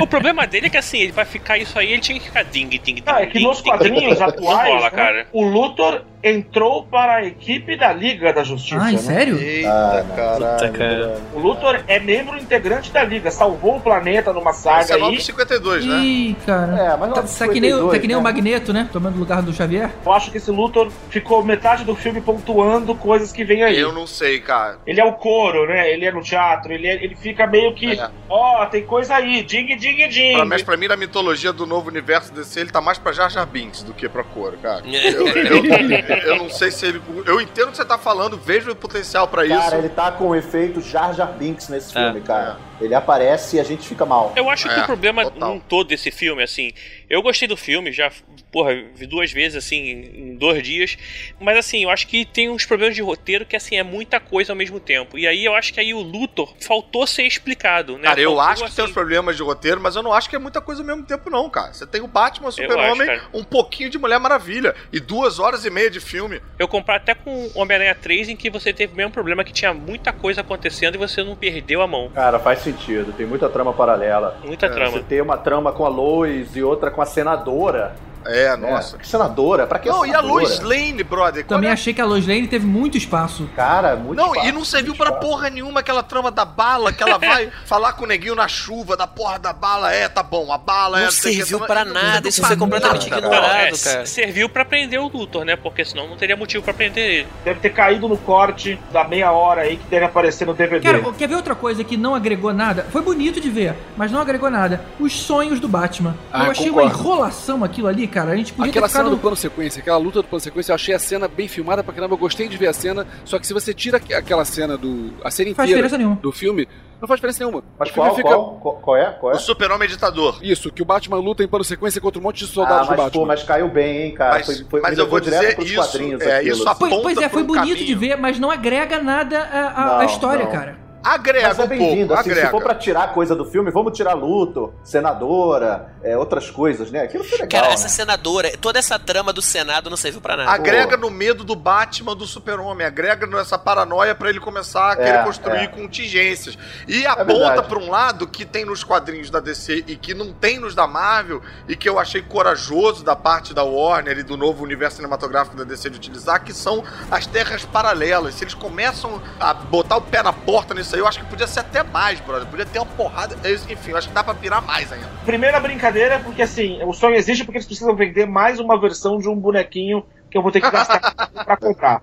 Mas fora essa parte, é, é- essa é uma questão muito importante por causa do futuro distópico, né? É o futuro distópico visto pelo Bruce no sonho que vai levar, eu também acho que é tudo amarrado, que vai levar ele lá na cena final, pós-morte do Superman, ele falar que errou com o cara em vida. O que eu quero dizer é, eu acho mesmo que eles estão caminhando para essa questão do multiverso, né? É o Superman do Injustice. É, o- inclusive, o Flash Então, que aparece é o Flash do Injustice. Calma. É, é, a Flash do Injustice. Mas o que acontece, eu acho que essa cena é importante, é porque assim, a justificativa do Batman atacar o Superman, ela é muito fraca nesse filme. E isso aí, na verdade, esse sonho é um ponto meio que você fala assim, esse é o medo dele, É, né? Agora, é um pouco Exatamente. esquisito por que, que ele tem esse sonho, né? É, mas é porque ele é aficionado pelo Superman. Ele O sonha com Batman Superman. tem Ou seja, sonhos. você, você acha que mostra a irracionalidade dele em relação ao assunto? É, um pouco disso, um pouco do medo exagerado daquilo se tornar realidade. É. O Batman é um republicano de direita, né, gente? É, É, ali ele viu o super-homem soviético, né? é, né? Agora, tem uma coisa também que a gente não falou. Tem um puta de um ômega desenhado no chão que todo mundo sabe que É. remete ao Darkseid, né? É, na verdade, Ah, aque- eu, eu, eu achei que era um símbolo dos Lanternas Verdes, cara. Não, Não, Não, não, era o não. Ômega, era, Era o Ômega. Ômega. Mas aqueles bonecos voando eram os demônios Também, eram lá os do parademônios. Os parademônios do Parademônios, Darkseid. é. Então, Pode assim, crer, não. eu acho que aquela cena vai. A gente vai ver aquilo ali ainda em outro filme. É, Não, eu também é. tenho uma teoria dessa do multiverso aí que o Márcio tá falando. Quando a gente falou de multiverso, eu fiz uma anotação aqui que eu tô segurando desde o início. Jimmy Olsen, agente da CIA. Jenny Olsen, jornalista. Perry White, negro. Alfred, militar, né? Meio mecânico. Alex Luthor, Alexander Luthor, é falado esse nome, ao Uhum. citar o Luthor uma vez. É. Superman como um deus e numa visão distópica no futuro. Um Batman que quase o mata, né? O quase usa arma de fogo, inclusive. E um Flash que vem de um futuro distópico. Além do Flash na timeline atual da história. A gente já está vendo o multiverso. Esse filme é complicado porque boa parte desses, de- dessas informações são para quem lê quadrinhos. Mas o Batman vs Superman está oficialmente introduzindo o multiverso DC no cinema, gente. Essa é a minha visão. Próximo passo, Spider-Boy, o Superboy com Homem-Aranha. Não, mas eu concordo com o Márcio, eu também acho que, principalmente essa É, visão cara. do Flash, pra mim ali ficou claro que, É, que realmente é, multiverso. É, abriu a porteira do inferno. A diferença ali é porque assim. Se der Flash- errado, eles falam que era um universo alternativo e começam de É novo. É, o Flashpoint do cinema não vai ser a mãe do Flash, vai ser a Lois Lane, pelo Ah, visto. e eu acho que realmente aponta para um novo caminho pro universo DC isso aí, de terem várias versões de vários personagens. E eu acho que por conta disso, os filhos do Tibério não vão poder entrar na faculdade, que ele vai gastar tudo com boneco. Vai ser um merda, mano.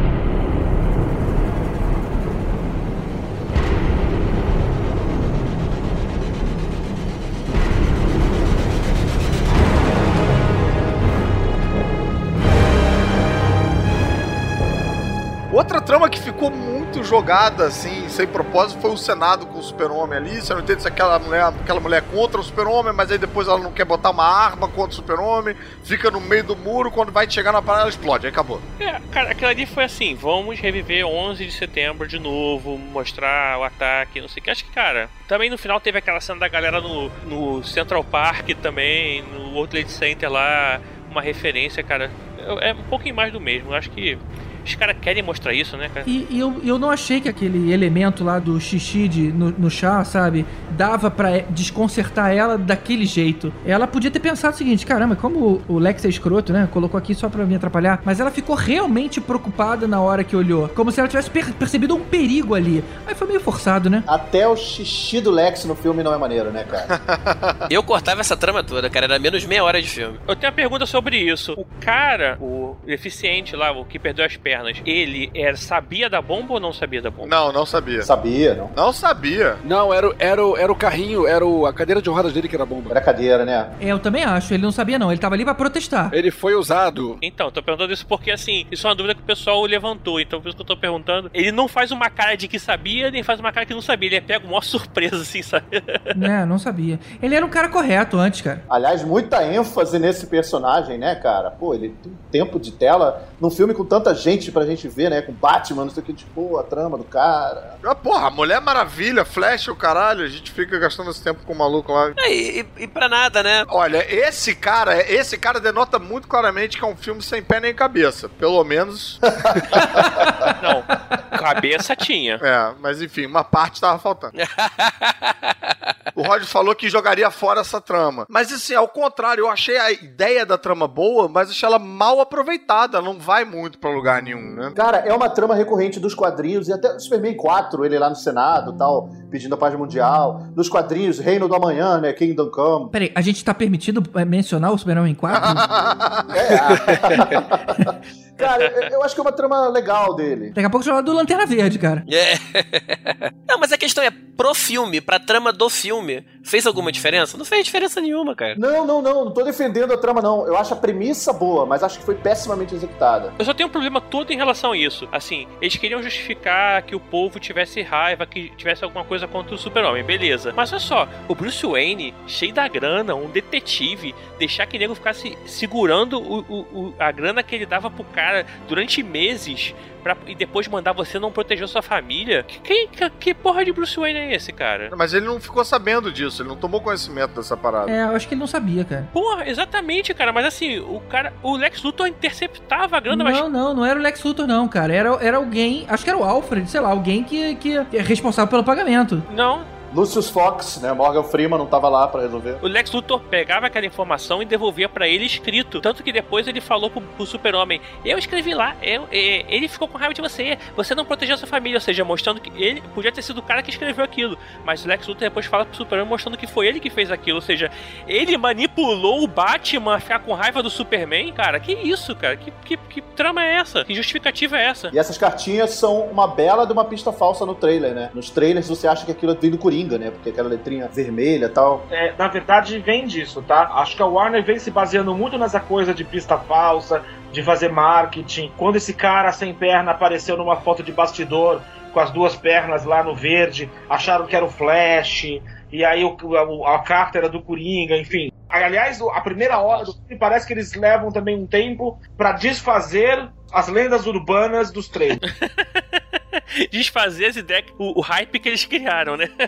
Vem cá, esqueci de perguntar. E o que, que vocês acharam do Alfred? Cara, eu passei o filme inteiro pensando que era o Gary Oldman, só depois é que eu me toquei que era o Jeremy Irons. Cara, brother, eu achei muito mal aproveitado, cara. Eu achei que nem a trama do Senado. Pô, um puta ator ali e não tem uma, Nossa, sei cara. lá, não tem uma fala maneira. Mas eu não gostei dele ser esse super engenheiro mecatrônico, inventor, sabe? Pô, ele não é assim, né? Ah, mas isso é, isso é novo. Isso é novo. Não, ele, ele agora é. O Alfred nos quadrinhos era meio que tudo, né? Ele, ele era ex-combatente do, é, do, do exército inglês, ex-ator de companhia teatral, aí sabia fazer máscaras pra ele. É mecânico, sim. Ele é meio que tudo. Ele, é ele talvez seja mais sinistro que o Batman, né? Não tem um dinheiro pra pagar o Morgan Freeman e o Michael Caine ao mesmo tempo, pagaram um ator só, entendeu? Mas eu, eu, eu acho que se tivesse tido mais tempo com ele, a gente ia ter mais uma trama maluca que não ia caber no filme. É legal, ele tá aí, ele foi introduzido, o próximo tem ele.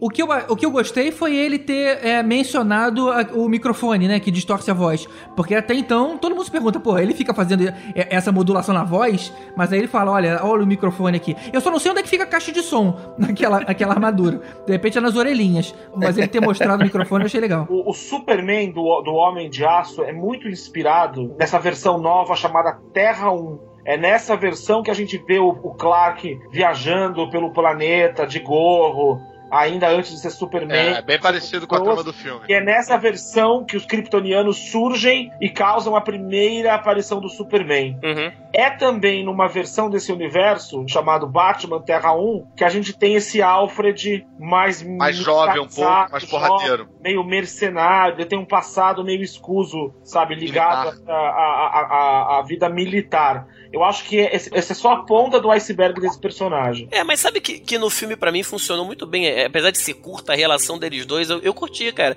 Tinha uma coisa ali meio de pai, ou de, de parceiro ali. Eu achei que ele, ele se preocupava, né? Pô, o cara, você nunca vai ter filho, não sei o quê. E ele falou uma frase que eu achei muito bacana uma hora, né? Porque ele chega pro e fala, pô, você e o Batman, cheio de coisa, não sei o quê, mas quem descobriu o negócio foi o Bruce Wayne, não foi o Batman, né? Ele fala isso pra ele uma hora que ele tá naquela casa de vidro lá, né? Eu achei legal essa, essa coisa de, pô, é quem realmente descobriu foi o Bruce Wayne, né, cara? Mas olha só, nesse filme, realmente a gente tá vendo o Batman, cara. Porque no filme do Nolan lá, o último filme, era o Bruce Wayne que não queria ser o Batman. Que isso, cara? Esse sim é o Batman. O cara não quer ser o Bruce Wayne, ele quer ser o Batman. Ele fala, nós somos criminosos. Ele fala pro, pro Alfred. Ele até pra ser o Bruce Wayne, ele pede para a roupa do Batman. Ele fica olhando pra roupa do Batman, tem um diálogozinho ali. Ó, eu vou com a roupa de Bruce Wayne agora, tá? Tá, tá, tá, dá licença. E aí ele vai pra festa. E ele tá sem saco, né? Um milionário, pô, ranzinza, chato, dá pra acreditar muito. Achei, achei legal. Acho que, é, acho que é muito o Batman ali do, do Cavaleiro das Trevas, do Frank Miller, sabe? Ele Coroa ali. Pô, tem uma frase do Alfred, cara, que ele fala no Cavaleiro das Trevas, que, que eu achei irado, que é, pô, os seus herdeiros, os herdeiros da família Wayne vão herdar uma adega vazia. Cara, isso é diretamente do Cavaleiro das Trevas. Uma adega vazia, pois é. Mas e a Batcaverna, cara? Não acharam meio over, não? Cara, mas a Batcaverna tem que ser over, cara. Você tá louco? A caverna era pra ser uma base natural, cara. Olha, eu tenho, eu já tenho essa caverna natural e eu vou colocar meus supercomputadores aqui que nem, que nem o Adam West. Eu até achei legal aquilo ali. Meio, meio Ah, infantil. GG, pau no seu cu, Adam é West, infantil, cara. Tá mas louco? ele usou, é o mais real, cara. Ele usou um espaço que já existia. Aquele buracão ali, ele é tão grande, cara, que ele não sustenta a montanha que tem em cima. Fora que, como é que duas pessoas vão fazer aquilo tudo, cara? Inclusive, a mansão do Wayne já não existe mais, né? A mansão do Wayne tá toda é, destruída. exatamente, teve muito tempo. É a Batcaverna do Batman velho, né? É, Nesse esse Batman de 20 anos, aí tem uma grande diferença, né, que apareceu. A mansão Wayne está destruída. Ele mora numa casa moderna adjacente à, à- à mansão Wayne. Ele tá ali num outro, uma outra estrutura de Batcaverna que talvez não seja a Batcaverna original. Me lembrou um pouco da época em que o, o Bruce usava um prédio, uma coisa assim, Cobertura, né? né? É, de uma cobertura. Então, é, a casa é meio envidraçada, né? Aquela estrutura de dentro de um prédio que a gente via nos filmes do Nolan, aquilo pode ter usado uma desculpa que era uma parte da usada pelas indústrias Wayne que foi esquecido ou por algum motivo foi fechado e, e o restante dos funcionários não sabem por quê. Mas a Batcaverna, do jeito que a gente viu ali, ela era super demais. Como é que você vai construir aquilo ali sem ninguém saber? Ou então tem 20 anos de, sei lá, caralho, ele tentou fazer uma indústria Wayne no subsolo e aí desistiu, e aí tem 20 anos. Dentro cara. do lago, é, dentro do lago. GG, o cara é milionário, cara. O cara é milionário, cara. Ele falou, quero fazer uma pool party nessa porra. Aí fez aquilo lá, cara. Pronto, vou fazer uma piscinão aqui. Pronto. Nesse momento, Batcaverna também vale a pena a gente lembrar que foi a primeira vez que eu vi, que eu me lembre, um easter egg num trailer que não leva em nada, né? Que é tipo o uniforme do Robin ali. Aquele é do Robin, aquele uniforme? Eu achei que era do Batman. Vocês entenderam aquilo como do Robin, cara? É do Batman, não? Não, tem um uniforme do Robin pichado. Não, é do Batman, E o cara. pichado é do Robin, o pichado é o do Robin. Não, não, não. É do Robin, pra mim era do Não, Robin. sim, é uma referência ao, ao, ao Robin assassinado pelo Coringa, né? Sim, exatamente. Eu acho que só, só o fato da gente estar tendo essa discussão denota que o filme é ruim. Denota que vocês não prestaram atenção o suficiente. Não, não. Agora vem cá, rapidinho. A gente tá falando da, da Batcaverna, vamos falar da sequência que teve antes da gente descobrir que a Batcaverna era no lago, que é aquela do Batmóvel, cara. Puta que pariu aquela sequência Aquela do Batmóvel, sequência é cara. Que o Batman metralha todo mundo, né? Você preferiu esse Batmóvel que o anterior? Eu preferi. Eu preferi também. Mas eu achei o outro mais cara de tanque, mais do que ele precisava. Veja bem, o design do Batmóvel, não. Mas o Batmóvel em ação, esse aqui foi muito melhor, cara. É, não era só uma parada que pula, né? Então, o design do Batmóvel, mas a sequência de ação desse Batmóvel, o estrago que ele faz, porra, eu achei muito melhor esse daí, cara. Cara, eu vou te falar, nem deu pra ver esse direito, cara. Dá, cara, tem uma cena inteira. Olha só, Rod, eu gostei dessa cena, só que eu acho. é, me deu a sensação, quando eu tava vendo no cinema, que essa é uma daquelas cenas que vai perder a validade daqui a alguns anos. A parte dos efeitos especiais em CGI, não sei se foi tão bem assim. É meio Sucker Punch, do mesmo diretor Zack Snyder, que eu revi há pouco tempo e pensei, é, ainda é legal, ainda é legal de ver, só que o, parece videogame. O CGI vai envelhecer, né? Eu achei muito escroto o maluco tirar uma bazuca, cara. A É. cara tirar uma bazuca eu achei muito anos 80, cara. Agora sim, é, tem uma coisa do CGI desse filme que eu acho assim: o CGI, quando você é bem feito, quando você tem uma empresa competente fazendo, ele faz CGI no claro. O filme todo, toda vez que você precisa de computação gráfica, você tá no escuro, cara. Você não tem a competência pra fazer. E isso, o filme todo, as cenas são escuras e assim, desculpa, mas é um, falta, um pouco de falta de competência de fazer a computação gráfica. A gente teve o mesmo problema, pra não falar, eu sou fã pra cara de Star Wars, e o episódio 3 teve o mesmo problema. Toda a computação gráfica era no céu, era no lugar escuro, coisa que corrigiram nesse último filme. Agora, se você pega o Retorno do Rei, até hoje é, um, é uma computação gráfica que tá lá perfeita, uma coisa competente feita. Essa, essa eu acho que vai ficar datada. É, e, e a gente vai ter que citar de novo a concorrência, né? A Marvel sempre na- no claro, no dia, no- na, na luz, né? E quando tem, cai mal, né? Teve no Dark Knight Rises a luta com o Bane de dia ali, foi um negócio bem nada a ver, né? O filme foi só de noite, cara. Toda parte do filme é de noite.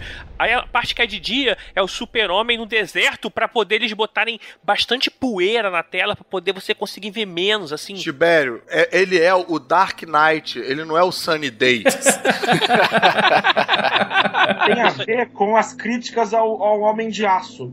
Que foi muito criticado por aquela violência quase pornográfica da luta, né? É, a destruição extrema das coisas. Eu cheguei a ler até a gente falando sobre isso aí na internet, de que a opção agora foi ir para algo mais escuro e menos realista, para que não causasse a, a destruição toda que envolvesse os CGIs, a luta do apocalipse, o combate dos dois, não causasse a reação extrema de muita gente, como foi no Homem de Aço. Inclusive, a preocupação foi tão grande que eles explicitamente citam no filme, né? O Batman fala, vamos pra lá, porque ele é uma área isolada que não tem ninguém, então não tem problema. Não, a- ele caiu numa ilha inabitável, graças a Deus, né?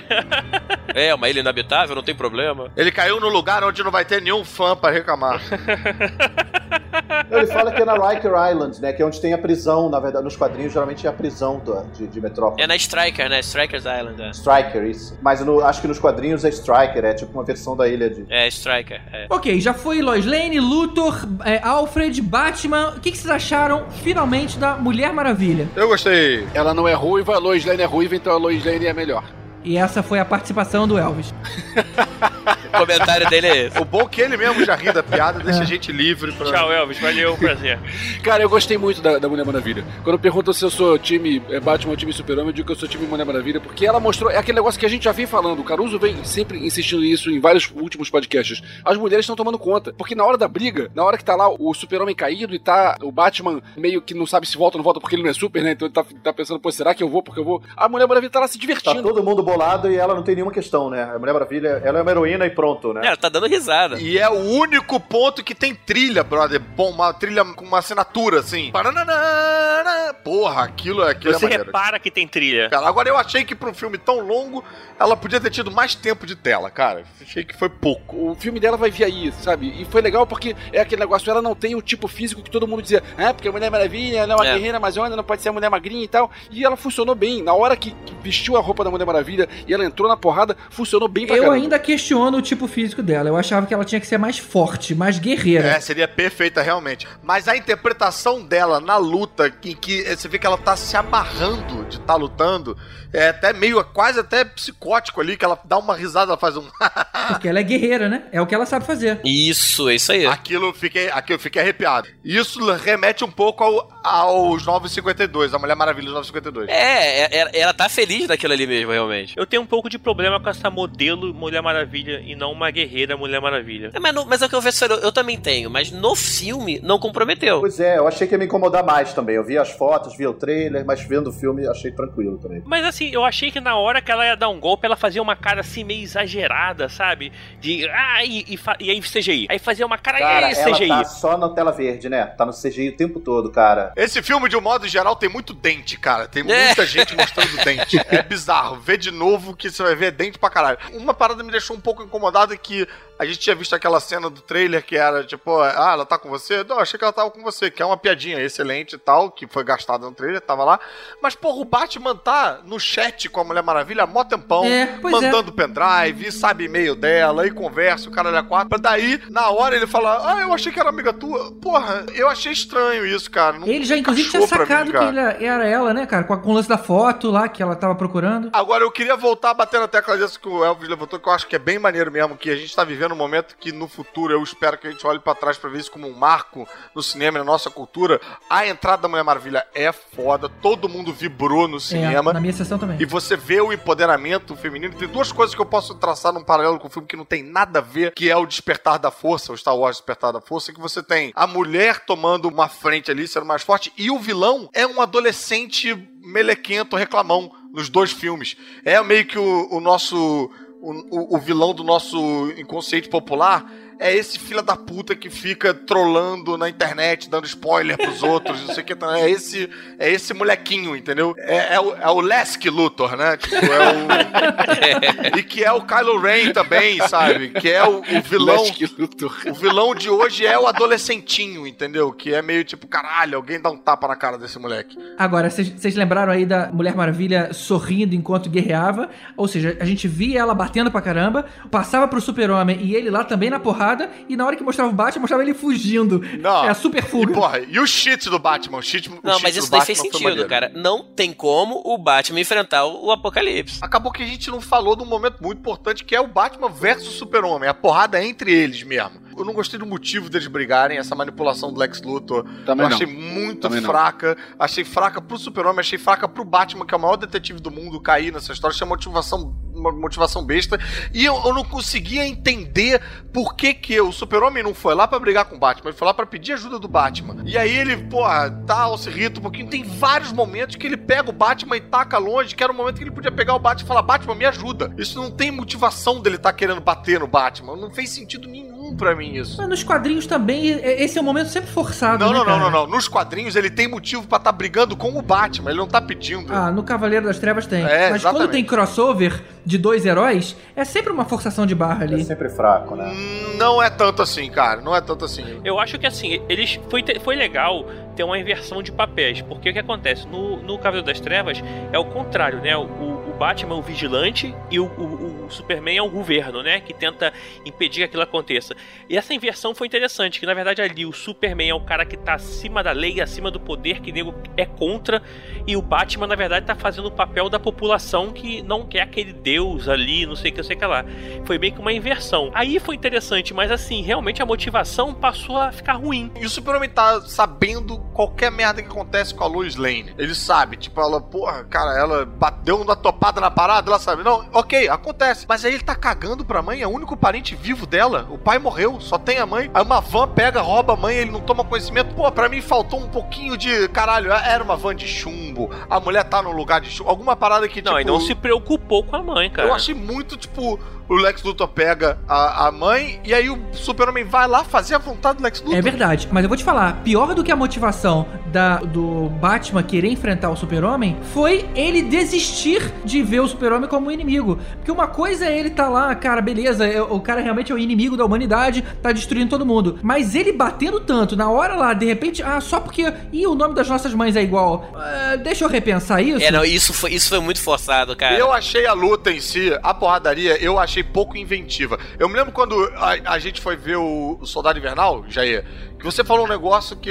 Não, Soldado Invernal não. Foi quando você viu o Capitão América, do primeiro Capitão América ali, você falou um negócio que eu comecei a prestar mais atenção nos filmes. Que a luta não era original, era uma luta meio que seja que via em todos os filmes e tal. É, é, é, o Capitão 1, né? É. O 2, ele começa a ser mais inventivo, tem aquela luta no, no elevador, que é diferente e tal. Agora, eu achei essa luta pouco inventiva. Porra, beleza, soltou lá a fumacinha de spray de kryptonita na cara dele. Caralho, maneiro, o que, que ele vai fazer agora? Soltar spray de kryptonita de novo? Ah, brother, foi mal, cara. Lança de kryptonita, cara. Eu, eu, eu gostei de umas puxadas que ele deu com os cabos nele, arrastou jogou de um lado pro outro. Aquela explosãozinha de, de malha de ferro, sei lá, que ele joga ali no início e faz um som bizarro para ele ficar meio desnorteado. Achei legal também. Isso eu achei maneiro, mas que dura dois segundos ali, aquele áudio ali. Eu achei diferente. Eu falei, ih, caralho, maneiro, dois segundos. Metralhadora, você fala, porra, o cara tentou a parada de soco, não vai testar a metralhadora, não serviu pra nada.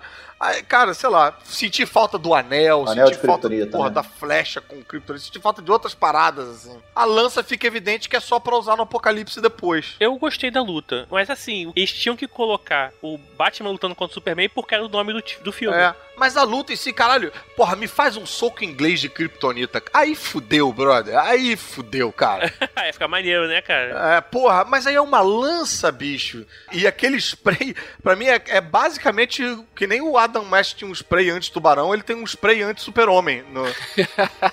ah, mas isso aí eles usaram. É, mas, cara, eu achei, porra, a primeira eu falei, caralho, maneiro. Aí a segunda eu falei, porra, de novo? É, cara? eles usam isso aí baseado no, no quadrinho, só que no quadrinho é uma flecha, né? Mas. Assim... Brother, não sei, tem uma equipe fodida montando esse filme há três anos. Pensa, uma outra maneira, sabe? Mas qual o outro jeito dele enfrentar o Super-Homem, cara? Não sou eu que vou agora inventar qual é a outra maneira. Mas tem uma galera ganhando milhões de dólares para fazer essa porra. Eu achei isso feito muito às pressas pra um filme tão foda. Não, então, eu acho que no, no, tem alguns momentos muito bons do Cavaleiro das Trevas, da, do quadrinho do Frank Miller original, que podiam ter sido aproveitados, cara. Pô, o Batman enforcando o Super-Homem, falando, lembre-se da única pessoa que conseguiu derrotar você. É, tem o, uma flechinha de Kryptonita, que, que era o arqueiro que jogava, mas poderia ser ele. Poderia ser o Alfred, que aí ia mostrar que veio. É legal, hein? Podia ser, hein? Tem momentos legais ali. Eles botaram meio que uns super pulos no Batman ali que me incomodaram. Assim, você vê claramente que é cabo, sabe? Levantando ali o Ben Affleck e jogando ele em cima daquela clarabóia que ele derruba o super-homem. É, é, não é uma luta ele assim... pegar uma pia para bater na cara do super-homem? Qual é a utilidade? É, pois é, não precisava ser uma pia. Podia ser uma parada que ele tira do cinto. Ele não usa muito as paradas do cinto. Tira um negócio diferente ali joga. Mas assim, não achei péssima, não. Achei pouco criativa. Eu acho a luta do Batman depois, salvando a mãe do super-homem, muito mais maneira, cara, com aquela galera. É, ali. muito mais, muito mais. O Batman estabelece que o som machuca lá o super-homem. Faz, além da Kryptonita, um soco que emite um som bizarro também, enquanto ele soca, entendeu? Vamos criar umas paradas mais diferente aí. Ficou, ok, Kryptonita e depois só dois caras se batendo como a gente vê em qualquer filme, cara. Até porque, Caruso, ele tava com uma armadura. Podia ter qualquer coisa adicional naquela armadura pra justificar, né? É. A única coisa que não fez sentido naquela armadura, e, e eu impliquei pra caramba com isso, é ele deixar metade do rosto exposto. A parada, ele, ele lida com raio de calor, sabe? A parada toda, e, e ele tá todo protegido naquela super armadura, mas não, metade da- da- do rosto de fora, né? Não faz sentido. Pra quê? Pra mostrar dente. Imagina ele capotando no, no Batmóvel, na hora que ele levanta, ele tá sem o dente da frente, mas todo certo. Por que, que aquela luzinha do olho acendia se não servia pra nada? Quando apagou, você via o olho dele através. Ah, devia ser visão noturna, sei lá. Cara, no Cavaleiro das Trevas ele pegava, botava as mãos em volta da cabeça do Super e fritava o cérebro dele, era um negócio bizarro. Não, beleza, assim, o Batman podia pegar o Superman pelo pescoço e falar assim, ó, você sabe que eu tenho como te derrotar, eu tenho essa kryptonita aqui e tá guardada comigo. Se você aprontar, sair da linha, sabe qual é. Agora vamos lá salvar tua mãe. Aquele negócio da Marta, quem é Marta? Por que você chamou minha mãe? Você nem conhece minha mãe, você conhece minha mãe da onde? Ah, eu peguei sua mãe. Aí o quê. precisa ir a Lois Lane lá pra falar. A mãe dele chama Marta. Você não tá entendendo? Eu acho que quando começa a briga entre o Super-Homem e o Batman, chega de Lois Lane, né? Aí a Lois Lane vai pra casa, não aparece mais no resto do filme, né, cara? Essa hora a gente não quer mais ver a Lois Lane, cara.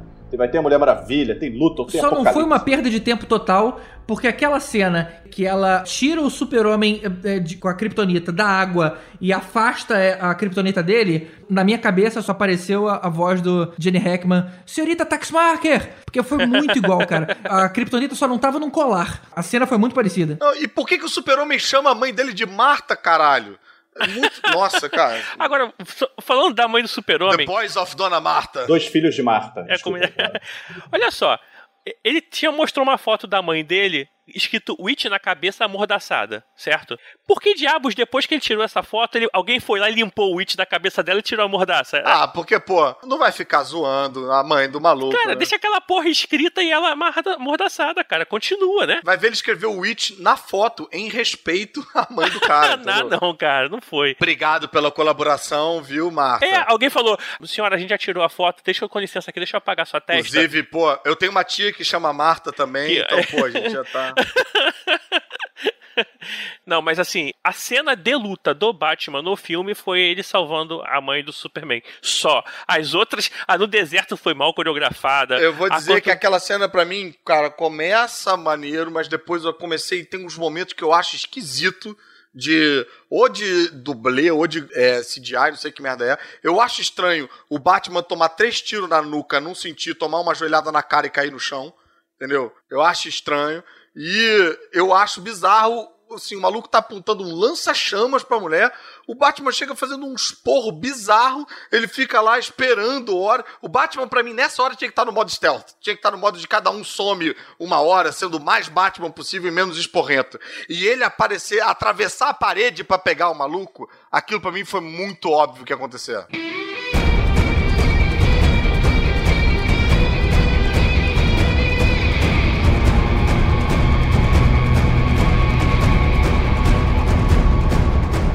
Vamos falar então do principal vilão do filme, eu acho que aí que é o que bateu de frente com todo mundo, o Apocalipse. Foi criado pelo Lex Luthor usando o DNA dele misturado com o DNA do Zod. Só que aí eu queria saber de algum especialista. Pode isso, Arnaldo? É, já aconteceu, assim. é, o- a praia do Luthor é meio que essa, né? Em mais de uma versão, há um personagem que é o Superboy, né? O novo Superboy, Sim. é uma Con-El. Em mais de uma versão já, Novo 52, antes do Novo 52, no desenho da Justiça Extrema, Justiça Jovem, ele é uma, um, um mix de clonagem do Superman com o Luthor. É uma mão com laranja. É, O Superboy é um clone do, do Superman com o Luthor, é isso? é, é Isso. tipo. é e o tipo- bizarro também? O bizarro também. O bizarro também tem uma coisa assim. No que, que o DNA do Luthor ajuda ali o Apocalipse, né? Porque a princípio só deixaria ele menor e mais chato, né? Eu, eu acho que talvez pra nave aceitar as ordens dele, alguma coisa assim, né? Entende que ele faz parte do DNA daquela mistura. Porque a primeira coisa que ele faz é tentar dar um soco no Luthor. E aí o Superman salva. É verdade. Ele, ele- ali podia ter acabado com o Luthor, né? É, cara, pro filme não tem menor serventia o DNA do Luthor. Eu acho que é só pra ele poder falar que faz... era parte dele aquilo, né? Eu Deu a que- vida, né? Uma coisa simbólica. É, eu ali. acho que foi mais simbólico. Parece que ele aprendeu muito com a nave ali, né? Naquele tempo que ele ficou com a nave, ele fala assim: me conta tudo. E você não sabe mais ou menos quanto tempo passou desde que ele foi a primeira vez na nave até o final. Então pode ter passado uma semana, ele foi ali direto, 20 horas por dia, tudo que a nave contando pra ele. Tanto que parece dar a entender que ele sabe da chegada do Darkseid e tudo mais no, pro futuro, né? É, agora, a nave fala que o Apocalipse é um mal antigo, que não deve ser construído, isso aqui, então não tem nada a ver com. Não precisa do sangue dele pra nada. Agora eu queria saber de vocês, vocês gostaram do Apocalipse? Positivo ou negativo? Quase, cara. Eu achei. Eu achei ele. Sabe o que ele me lembrou? O que é muito ruim? Aquele Nick Note do final do Hulk, do Ang Lee, Ah, sei qual é. que fica meio soltando raios pra todo lado e uma, numa pancadaria meio ruim ali. É, achei esquisito, cara. O, o Apocalipse, o Doomsday, né, dos quadrinhos é tão bom, cara. É só uma força bruta ali. Ah, os ossos crescerem foi legal, assim, me lembrou muito dos quadrinhos, mas os raios, acho que, sei lá.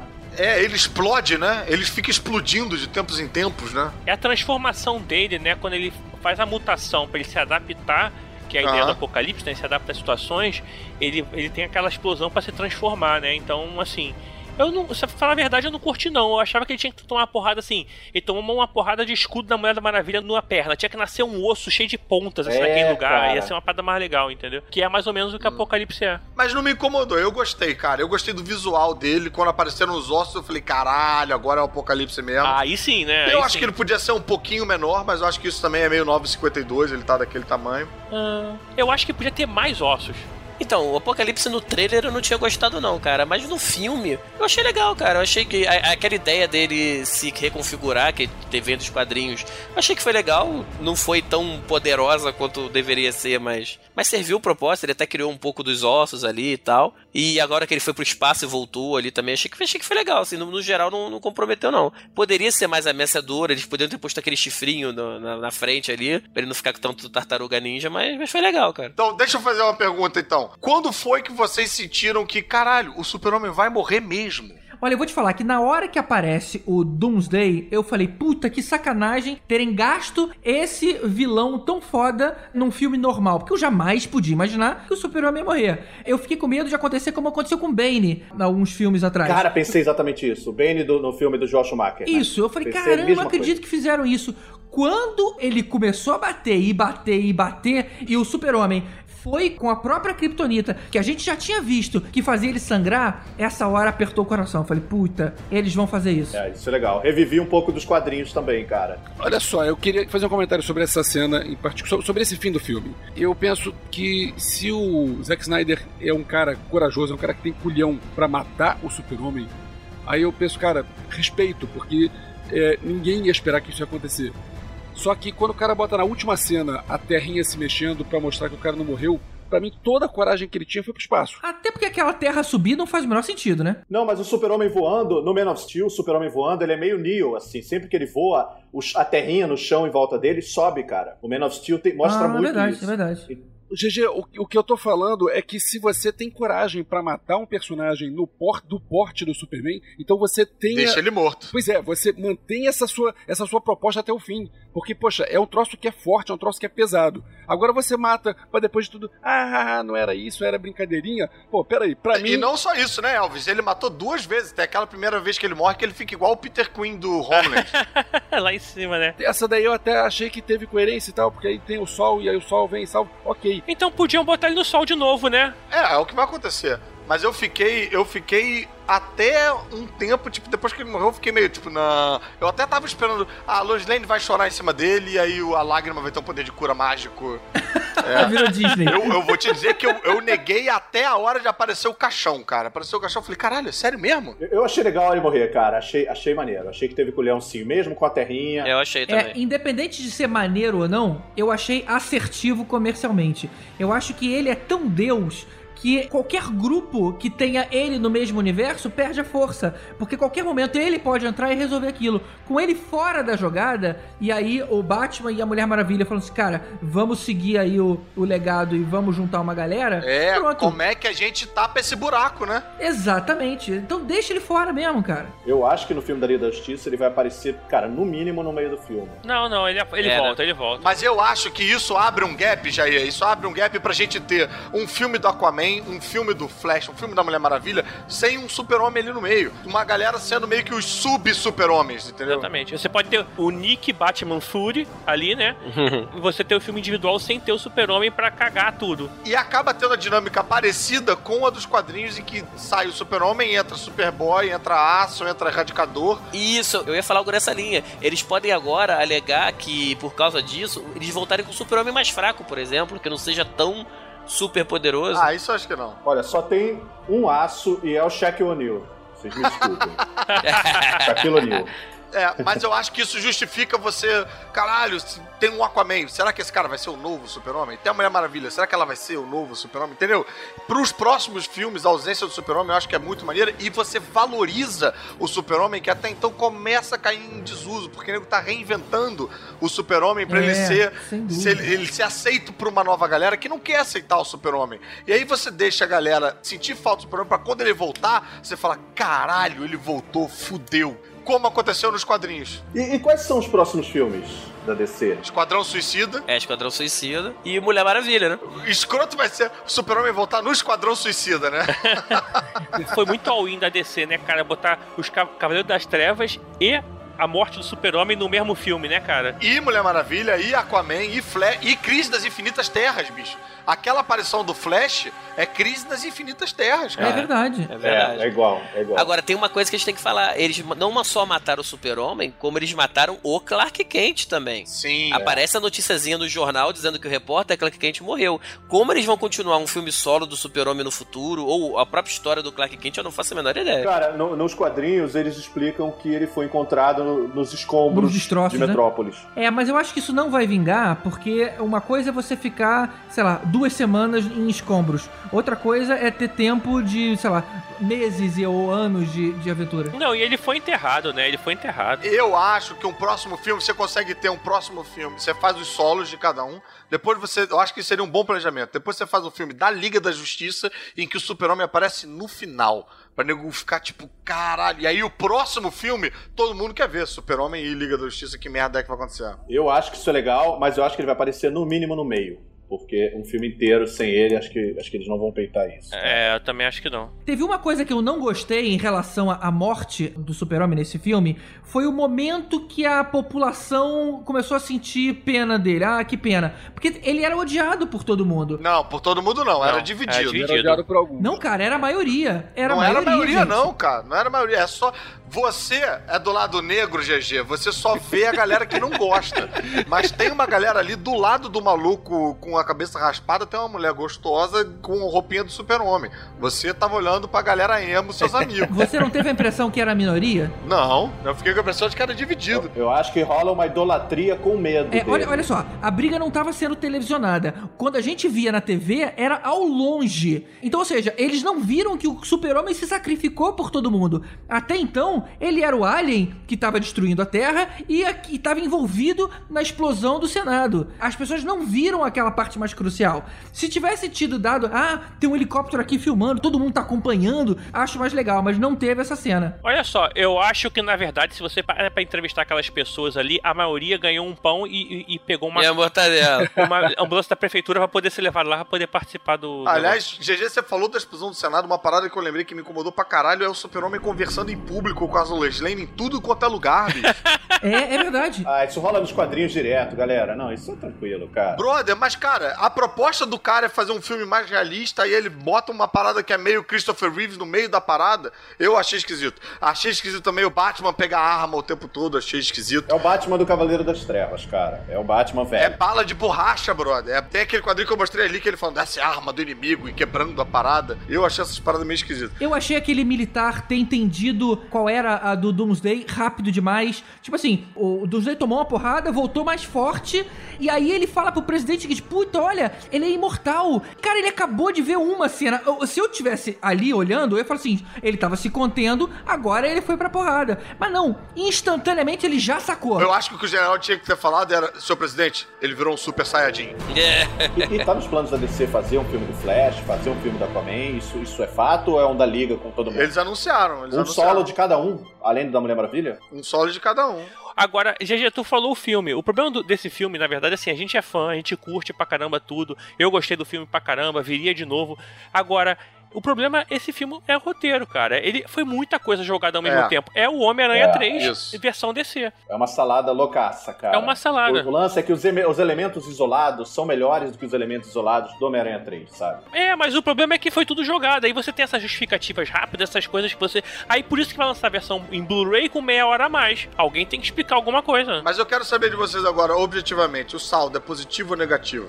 Positivo. Positivo. Não, eu acho que é positivo por tudo que vai fazer a DC no futuro, assim. Não, eu vou dizer, eu acho que o saldo é negativo, cara. Porque é um filme que a gente tá esperando há muito tempo, o negócio tá sendo elaborado há muito tempo. É o carro-chefe da Warner, a primeira junção do Batman do Super-Homem, eu achei que ficou muito aquém, cara, do que poderia ser. Não é nem de perto, sei lá, o que foi o carro-chefe da Marvel, que é o Vingadores. É meio filmeco em vários momentos, tem umas soluções apressadas, bicho. Cara, eu acho que ele, em vários aspectos, é um Man of Steel 2, sabe? No, no espírito do Man of Steel, assim, que é aquele tom sério, aquilo tudo. Se você espera alguma outra coisa, se você espera Vingadores, não é. É outra abordagem ao universo dos super-heróis. É, eu não espero Vingadores, mas eu espero uma parada épica, entendeu? Tipo, eu não achei tão épico. Eu achei umas soluções apressadinhas, brother. Não tinha que ser o início da Liga da Justiça, tinha que ser Batman vs Superman. O início da Liga da Justiça ia ser outro filme. Esse seria Batman vs concordo, Superman. concordo. Não, brother, mas também não foi início da Liga da Justiça. Eles já ameaçam ali, também não é, fica tudo no meio do caminho. A luta do Batman Super-Homem é meio qualquer coisa, o motivo é meio qualquer coisa, a trégua é qualquer coisa. A Liga da Justiça, o teu início da Liga da Justiça está num pendrive, brother. Podia ser Batman e Super-Homem sem Luthor, sem Lois Lane, sem Aquaman, sem Flash, né? Isso aí. Poderia, poderia. Olha só, Caruso, eu, eu concordo em parte contigo, porque é o seguinte, eu não, não achei que esse foi um filme maravilhoso, não. Só que eu acho positivo pelo seguinte: a gente tava esperando pouca coisa isso aí, porque não é questão de parecer fã da Marvel, não, mas é que a Marvel tá construindo um universo sólido há anos, com muitos filmes, e a DC foi um troço meio assim.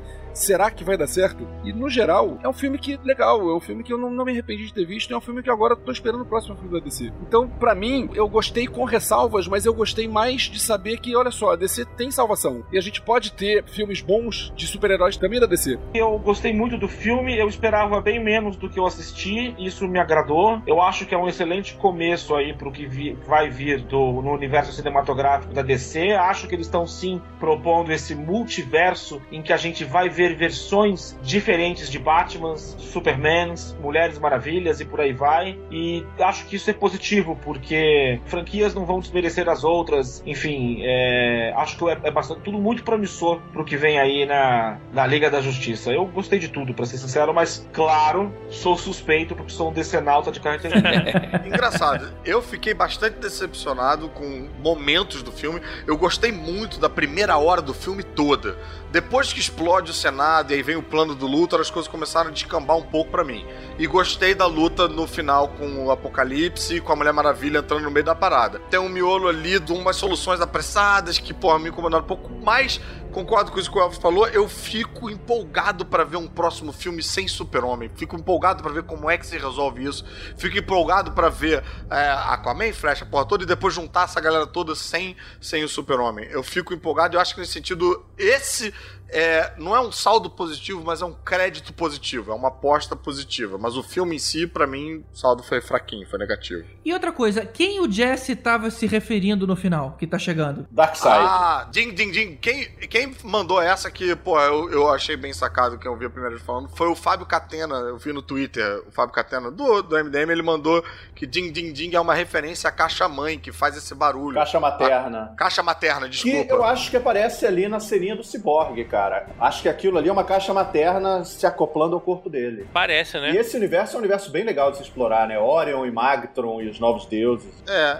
E explicaria um pouco a loucura do, do Lex Luthor também, se ele tiver influenciado por aquele maluco lá, Uma Desart. onda meio lendas, né? Meio Gordon. É, uma onda meio lendas, exatamente. Eu acho o seguinte, eu acho que eles vão explorar essa questão do multiverso que o Márcio citou algumas vezes aí, porque aquele, o personagem do pai do Batman, ele ficou muito, muito marcado, assim, é um, é um ator famoso. E assim, você botar um cara pra não ser nem acreditado e morrer logo de cara, e se vocês pensarem que o Flashpoint, quem é o, o Batman, é o pai dele, na verdade. Quem morre é o Bruce. Bruce. Então faria sentido você fazer o Flashpoint, o Flash já voltou, só que assim, a chave não vai ser a mãe do Flash, a chave vai ser a Lois Lane. E aí dando merda, quem vai assumir vai ser o pai do Batman. Então você pode ter um filme aí num futuro distópico em que o pai do Batman, na verdade, seria assume o papel do Batman, o comediante, o Winchester é, Negan assumindo o papel do, do, do Batman. Mas você gostaria de ver esses filmes, cara? Eu, eu gostaria de ver um universo bem feito. Eu não preciso do multiverso, não, cara. Mas a DC é bagunça, cara. Eu quero ver o Darkseid chegar, cara. Porque esse filme, pra mim, fica vendo com o, o Jesse Iceberg fazendo. Porra, o vilão do filme é o Facebook, cara. Por enquanto, tem... o Darkseid só chegou no Smallville, né? E foi meio mais ou menos, né? Deixa eu dar uma opinião também sobre o filme rapidinho. Eu achei que, para mim, o saldo foi positivo. Eu esperava menos. É... Esperaria ainda mais, na verdade. Se eu tivesse. Se eu não tivesse visto os trailers, eu achei que o trailer entregou muita cena legal do filme que não precisava.